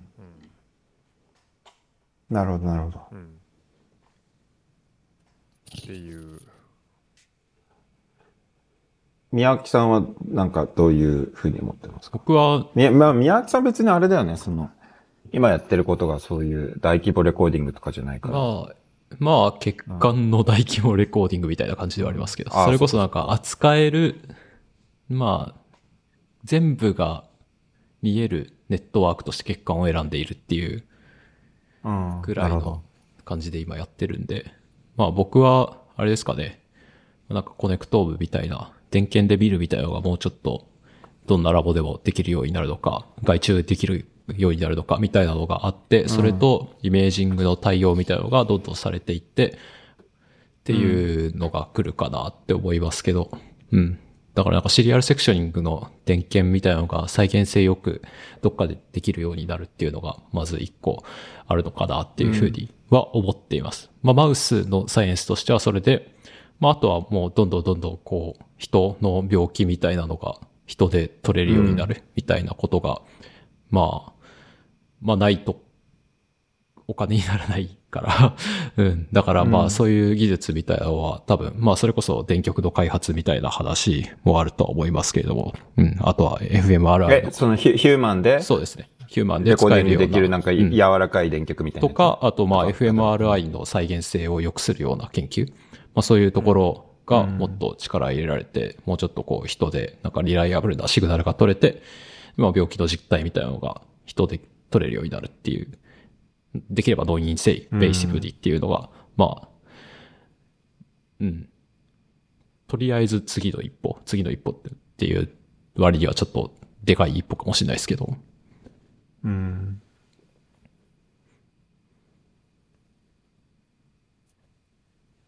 電検、すごいよね。電検、そういう、実験に使った各個体でそういうシリアルセクションとかできるようになる未来って言ったんだよね。はいはいはい、そうですね。うん、それすごいよね。まあ、エクスパンションとか多分、マイクロスコピーとか、うまく使えばなんかできなさ、できなくもなさそうな感じはしますけど。うん。うん。まあ、デンスリコンストラクションがまだどこまでいけるか、うん、限界をチャレンジしてないっていう。今のところあの全部スパースラベリングしたものの、そうですね。うん。シングルセルモルフォロジーリコンストラクション用っていう感じなので、うん、でね。うん。ちょっとわかんないですね。そうですね。うん。なんかその、ヌーノ、ヌーノってあの、アレンのさ、うん、電検グループのリーダー、うん、リーダーかわかんないけど。結構話したけどなんかその、データはあるけど、クエスチョンがちょっとよくわかんないみたいな感じだった気がしたんだけど。うん。まあなので、うん、彼の場合は、まあコラボするしかないですよね。うん、まあ、基本的にはクエスチョンをあの、クレイが提供して、うん、で、ヌーノと一緒にやるっていう感じなんで。ああ、なるほどね。まあ、あとその、イラーナ・ウィッテンとかと、あ外部コラボっていう感じで、はいはい、なんか新しいことやろうとしてんだと思いますけど。はいはいはいはい。それは面白そうだよね。うん、な、なんか、楽しみだよね。何やるのか。そうですね。うん。なんか俺、こんなんでよかったのかな NeuroRadio。いや、めちゃくちゃ、めちゃくちゃ良かったと思います。よかった。なんか、あのー、うまく喋れた、喋れてない気がする。いやいや、なんか、話に。ストラクチャーが、ストラクチャーがなかったかなと思って。うん、ストラクチャーはね、ない。ない。いや、なんか、聞いてる人もさ、聞いてる人もなんかさ、まあ雑談として聞いてくれりゃいいけどさ、うん、なんか、ねえ、な、何かをこれを聞いたことによって何かを得たみたいなさ、例えばその藤島さんの回とかさ、すごい情報だ、あったじゃん、いろいろ。だからみん、毎回いろいろあるじゃん、そういう NeuroRadio を聞いて学ぶことが。ああ、うん、え、それは直接役に立ちそうな情報がってことですか？学びにな、な、うん、直接かどうかわかんないけど、なんか学びになる情報が毎回含まれててすごいなと思ったんだけど、今回なんかその、ね、あんまりこうそういう有益なことを言えた気がしないから、ちょっと申し訳なかったなと思って。あ、そうっすか？うん。いや、まあそこは。古舘さん、古舘さん暗いっすね、みたいなこう言われたところから、うん、あ実はいい仕事してるんですね、みたいな感じ、うん、そこまでは言った？そこまではいけた？いいな、といいなと思ってますけど。あうん、まあ、そっか。それは良かったな。じゃあ次は、いい仕事をして、かつ明るいまでいけたらいいな、その次は。うん、了解です。うん。まあ、いつもと違う structure での話なんで。うん、あそうだよね。そう。まあ、予測、予測、予測誤差みたいなのが大きいんじゃないですかね。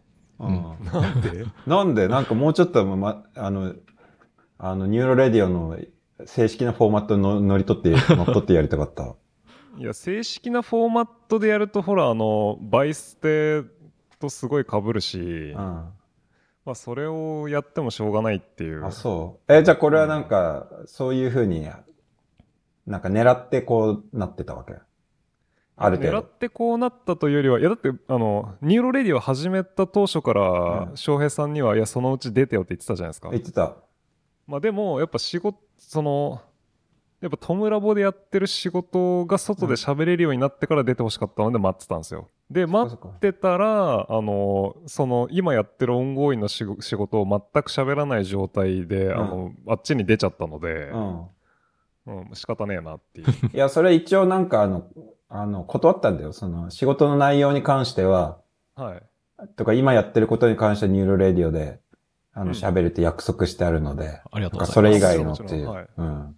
あ、っていうか、あの、ちゃん、ちゃんと一応、あの、誤解を生まないように言っておくと、あの、バイオステーションの桑山さん、はい。から、あの、僕の方に連絡が来て、あの、 NeuroRadio で出ることになってたと思いますけど、あの、バイオステーションで呼びますっていう連絡がちゃんと来てですね、うん、いや、まあ、それはあの、古舘翔平の仕事が遅いのが悪いので仕方ないです。いや、本当ですよ。はい。早く早く仕事しろって伝えておけって返したので大丈夫、大丈夫です。いや、本当にその NeuroRadio に出ることを本当楽しみにしつつ仕事を頑張りました。そう。まあ、なので大丈夫です。うんまあ、なので、まあ別にね、そのクロノロジカルな部分とかは全く聞いてないんですけど。まあ、まあいいでしょう。うんうん、本当すいません。あの、お聞きの皆さんすいません。なんか、うん時間を無駄にさせてしまったかもしれなくて。いやいやいやいや。まあでもほら、再登場してるゲストとか2回目以降は別うに、ん。うん。差分のアップデートしか喋らないので、まあそうああ、ですねそっか。そっか。うんうんまあ別にいいんすよ。誰？斎藤さんとか？斉藤さん、あ、まあそのうちまた呼びますけど、うんめっちゃ活躍してんな。ね、うん。あんすげえあんな、あんなとこあんなとか言う。まあね、我々はね、あの、いろいろ知ってるからね。あの、F、F、FMI で、FMI でくすぶってた同志だと思ってたのに。すごい羽ばたいて。ねいや、でも嬉しいよね、本当に。や、嬉しい、めちゃくちゃ嬉しいですね。はい。めちゃくちゃ嬉しいです。なんか FMI 界隈はやっぱ2回出てるね。太郎さんとか。ああ、そうっすね。太郎さんも2回出てるね。うん確かに。まあ、定期、定期的に出てって言ってるんで。井上さんも、これから3回目ですかね。そうっすね。うん井上さんってあの、ご夫妻、スタンフォードの。はいおー、ご夫妻。はいはいはい。はい。楽しみです。うんまあ、気が向いたら、また、また呼びますよ。お願いします。はい。ぜひぜひ。いや、気が向いたら気が向かなくても呼んでください。はうん、なんかもうちょっとなんか俺も、あの、若い人が聞いててさ、まあなんか、古舘さん、すごいいいこと言ってるみたいなことを言いたかったからさ、ちょっと次はさ、なんかもうちょっとなんかあの、あの、カンペみたいなのを用意してさ、ちゃんと喋りたい。どうかな。ダメ？いや、キャラ的に、うん。こうそういうのをやるとこう、こうわざとらしく格好つけてるようにしかならないキャラだと思うんですよ。あ、そう。いや、それはね、ね君だけで、ああのね、前回のその、あのね、なんだっけ、バイオステーション、そこまで深読みしてんのは君だけだよ。そうかなうん。いや、例えばほら、あの、五十嵐さんとかって、うんその、更新に伝えたいメッセージみたいなのが、こう、あすげえ面倒見のいい先輩っぽい感じだなっていうのですごい入ってく、入ってくるじゃないですか。うん。で、なんか響くものがあるというか、うん。まあその本人の、その、なんだろうな、辛かった経験みたいなのもすごいこう、入ってくるというか、うん。やっぱ翔平さんは俺もあるよ、そういうの。あるよ。あるあるある。あるある。うんうん。あるよ。うんなんだって言われてもちょっと困るけど。やっぱちょっと、な、なんだろうな、あの、やっぱ、にじみ出る、こう、モブキャラ感というか。いやいや、やから感でしょ、やから感。そうそうそう、そう。いややっぱこう、邪魔をしてきて、こう、スッとは入ってこないですよ。いや、でも俺もあるって、その、なんか、伝えたいこと？若い人に。うん。うん、なんだろうな。あの、今回論文を、その、ポスドクで7年間働いてきましたけど、やっぱその、まあ、苦労が多かったっていう、苦労もあったっていう話もしたじゃん。うんでもその分ね、あの、まあ、五十嵐さんは地獄地獄の釜の底を見たっていう面にクローズアップしてその話をしたけど、やっぱもちろん、その、あの人もそれだけじゃないからサイエンスやってるわけで。その、やってる中でその、極楽浄土を見たみたいな 瞬間もあるわけですよ。うん。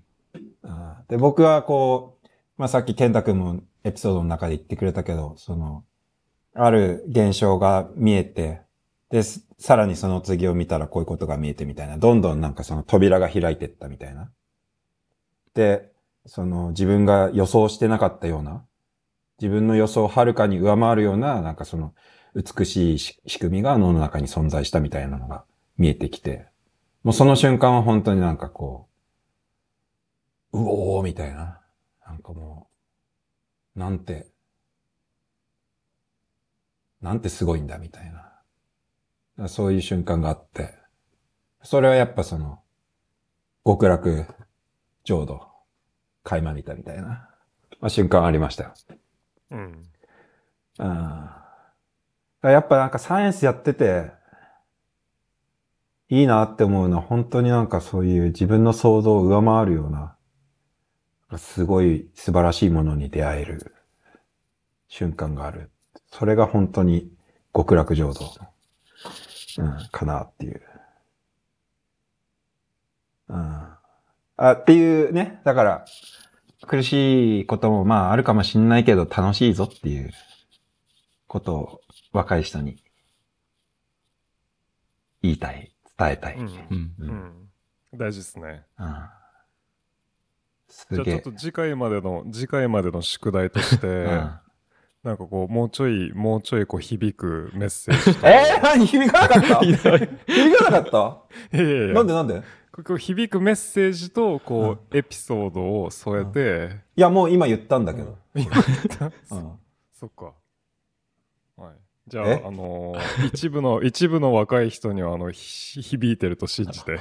嘘はい。いや、宮脇さん、これキャッチしてちゃんとま、まとめてください。え、こ、これをですか？うん。えっと、君のキャッチ力。ザ、チン、チンザドープネスばりに、あの、いい、いい、いい、ラップで締めるんじゃなかった？ラップで、きついきつい。ラップで締めるんじゃなかった？いや、もう全然、全然そういうの無理なんですって、本当に。いやいや、まあ、皆さん極楽浄土を見られるように。はい。じゃあそういう感じで終わりにしますか。はい。じゃあ、はい。今日の、今日のゲストは、UCL の SWC から古舘翔平さんでした。ありがとうございました。ありがとうございましたありがとうございました。おやすみなさいおや。すみなさい。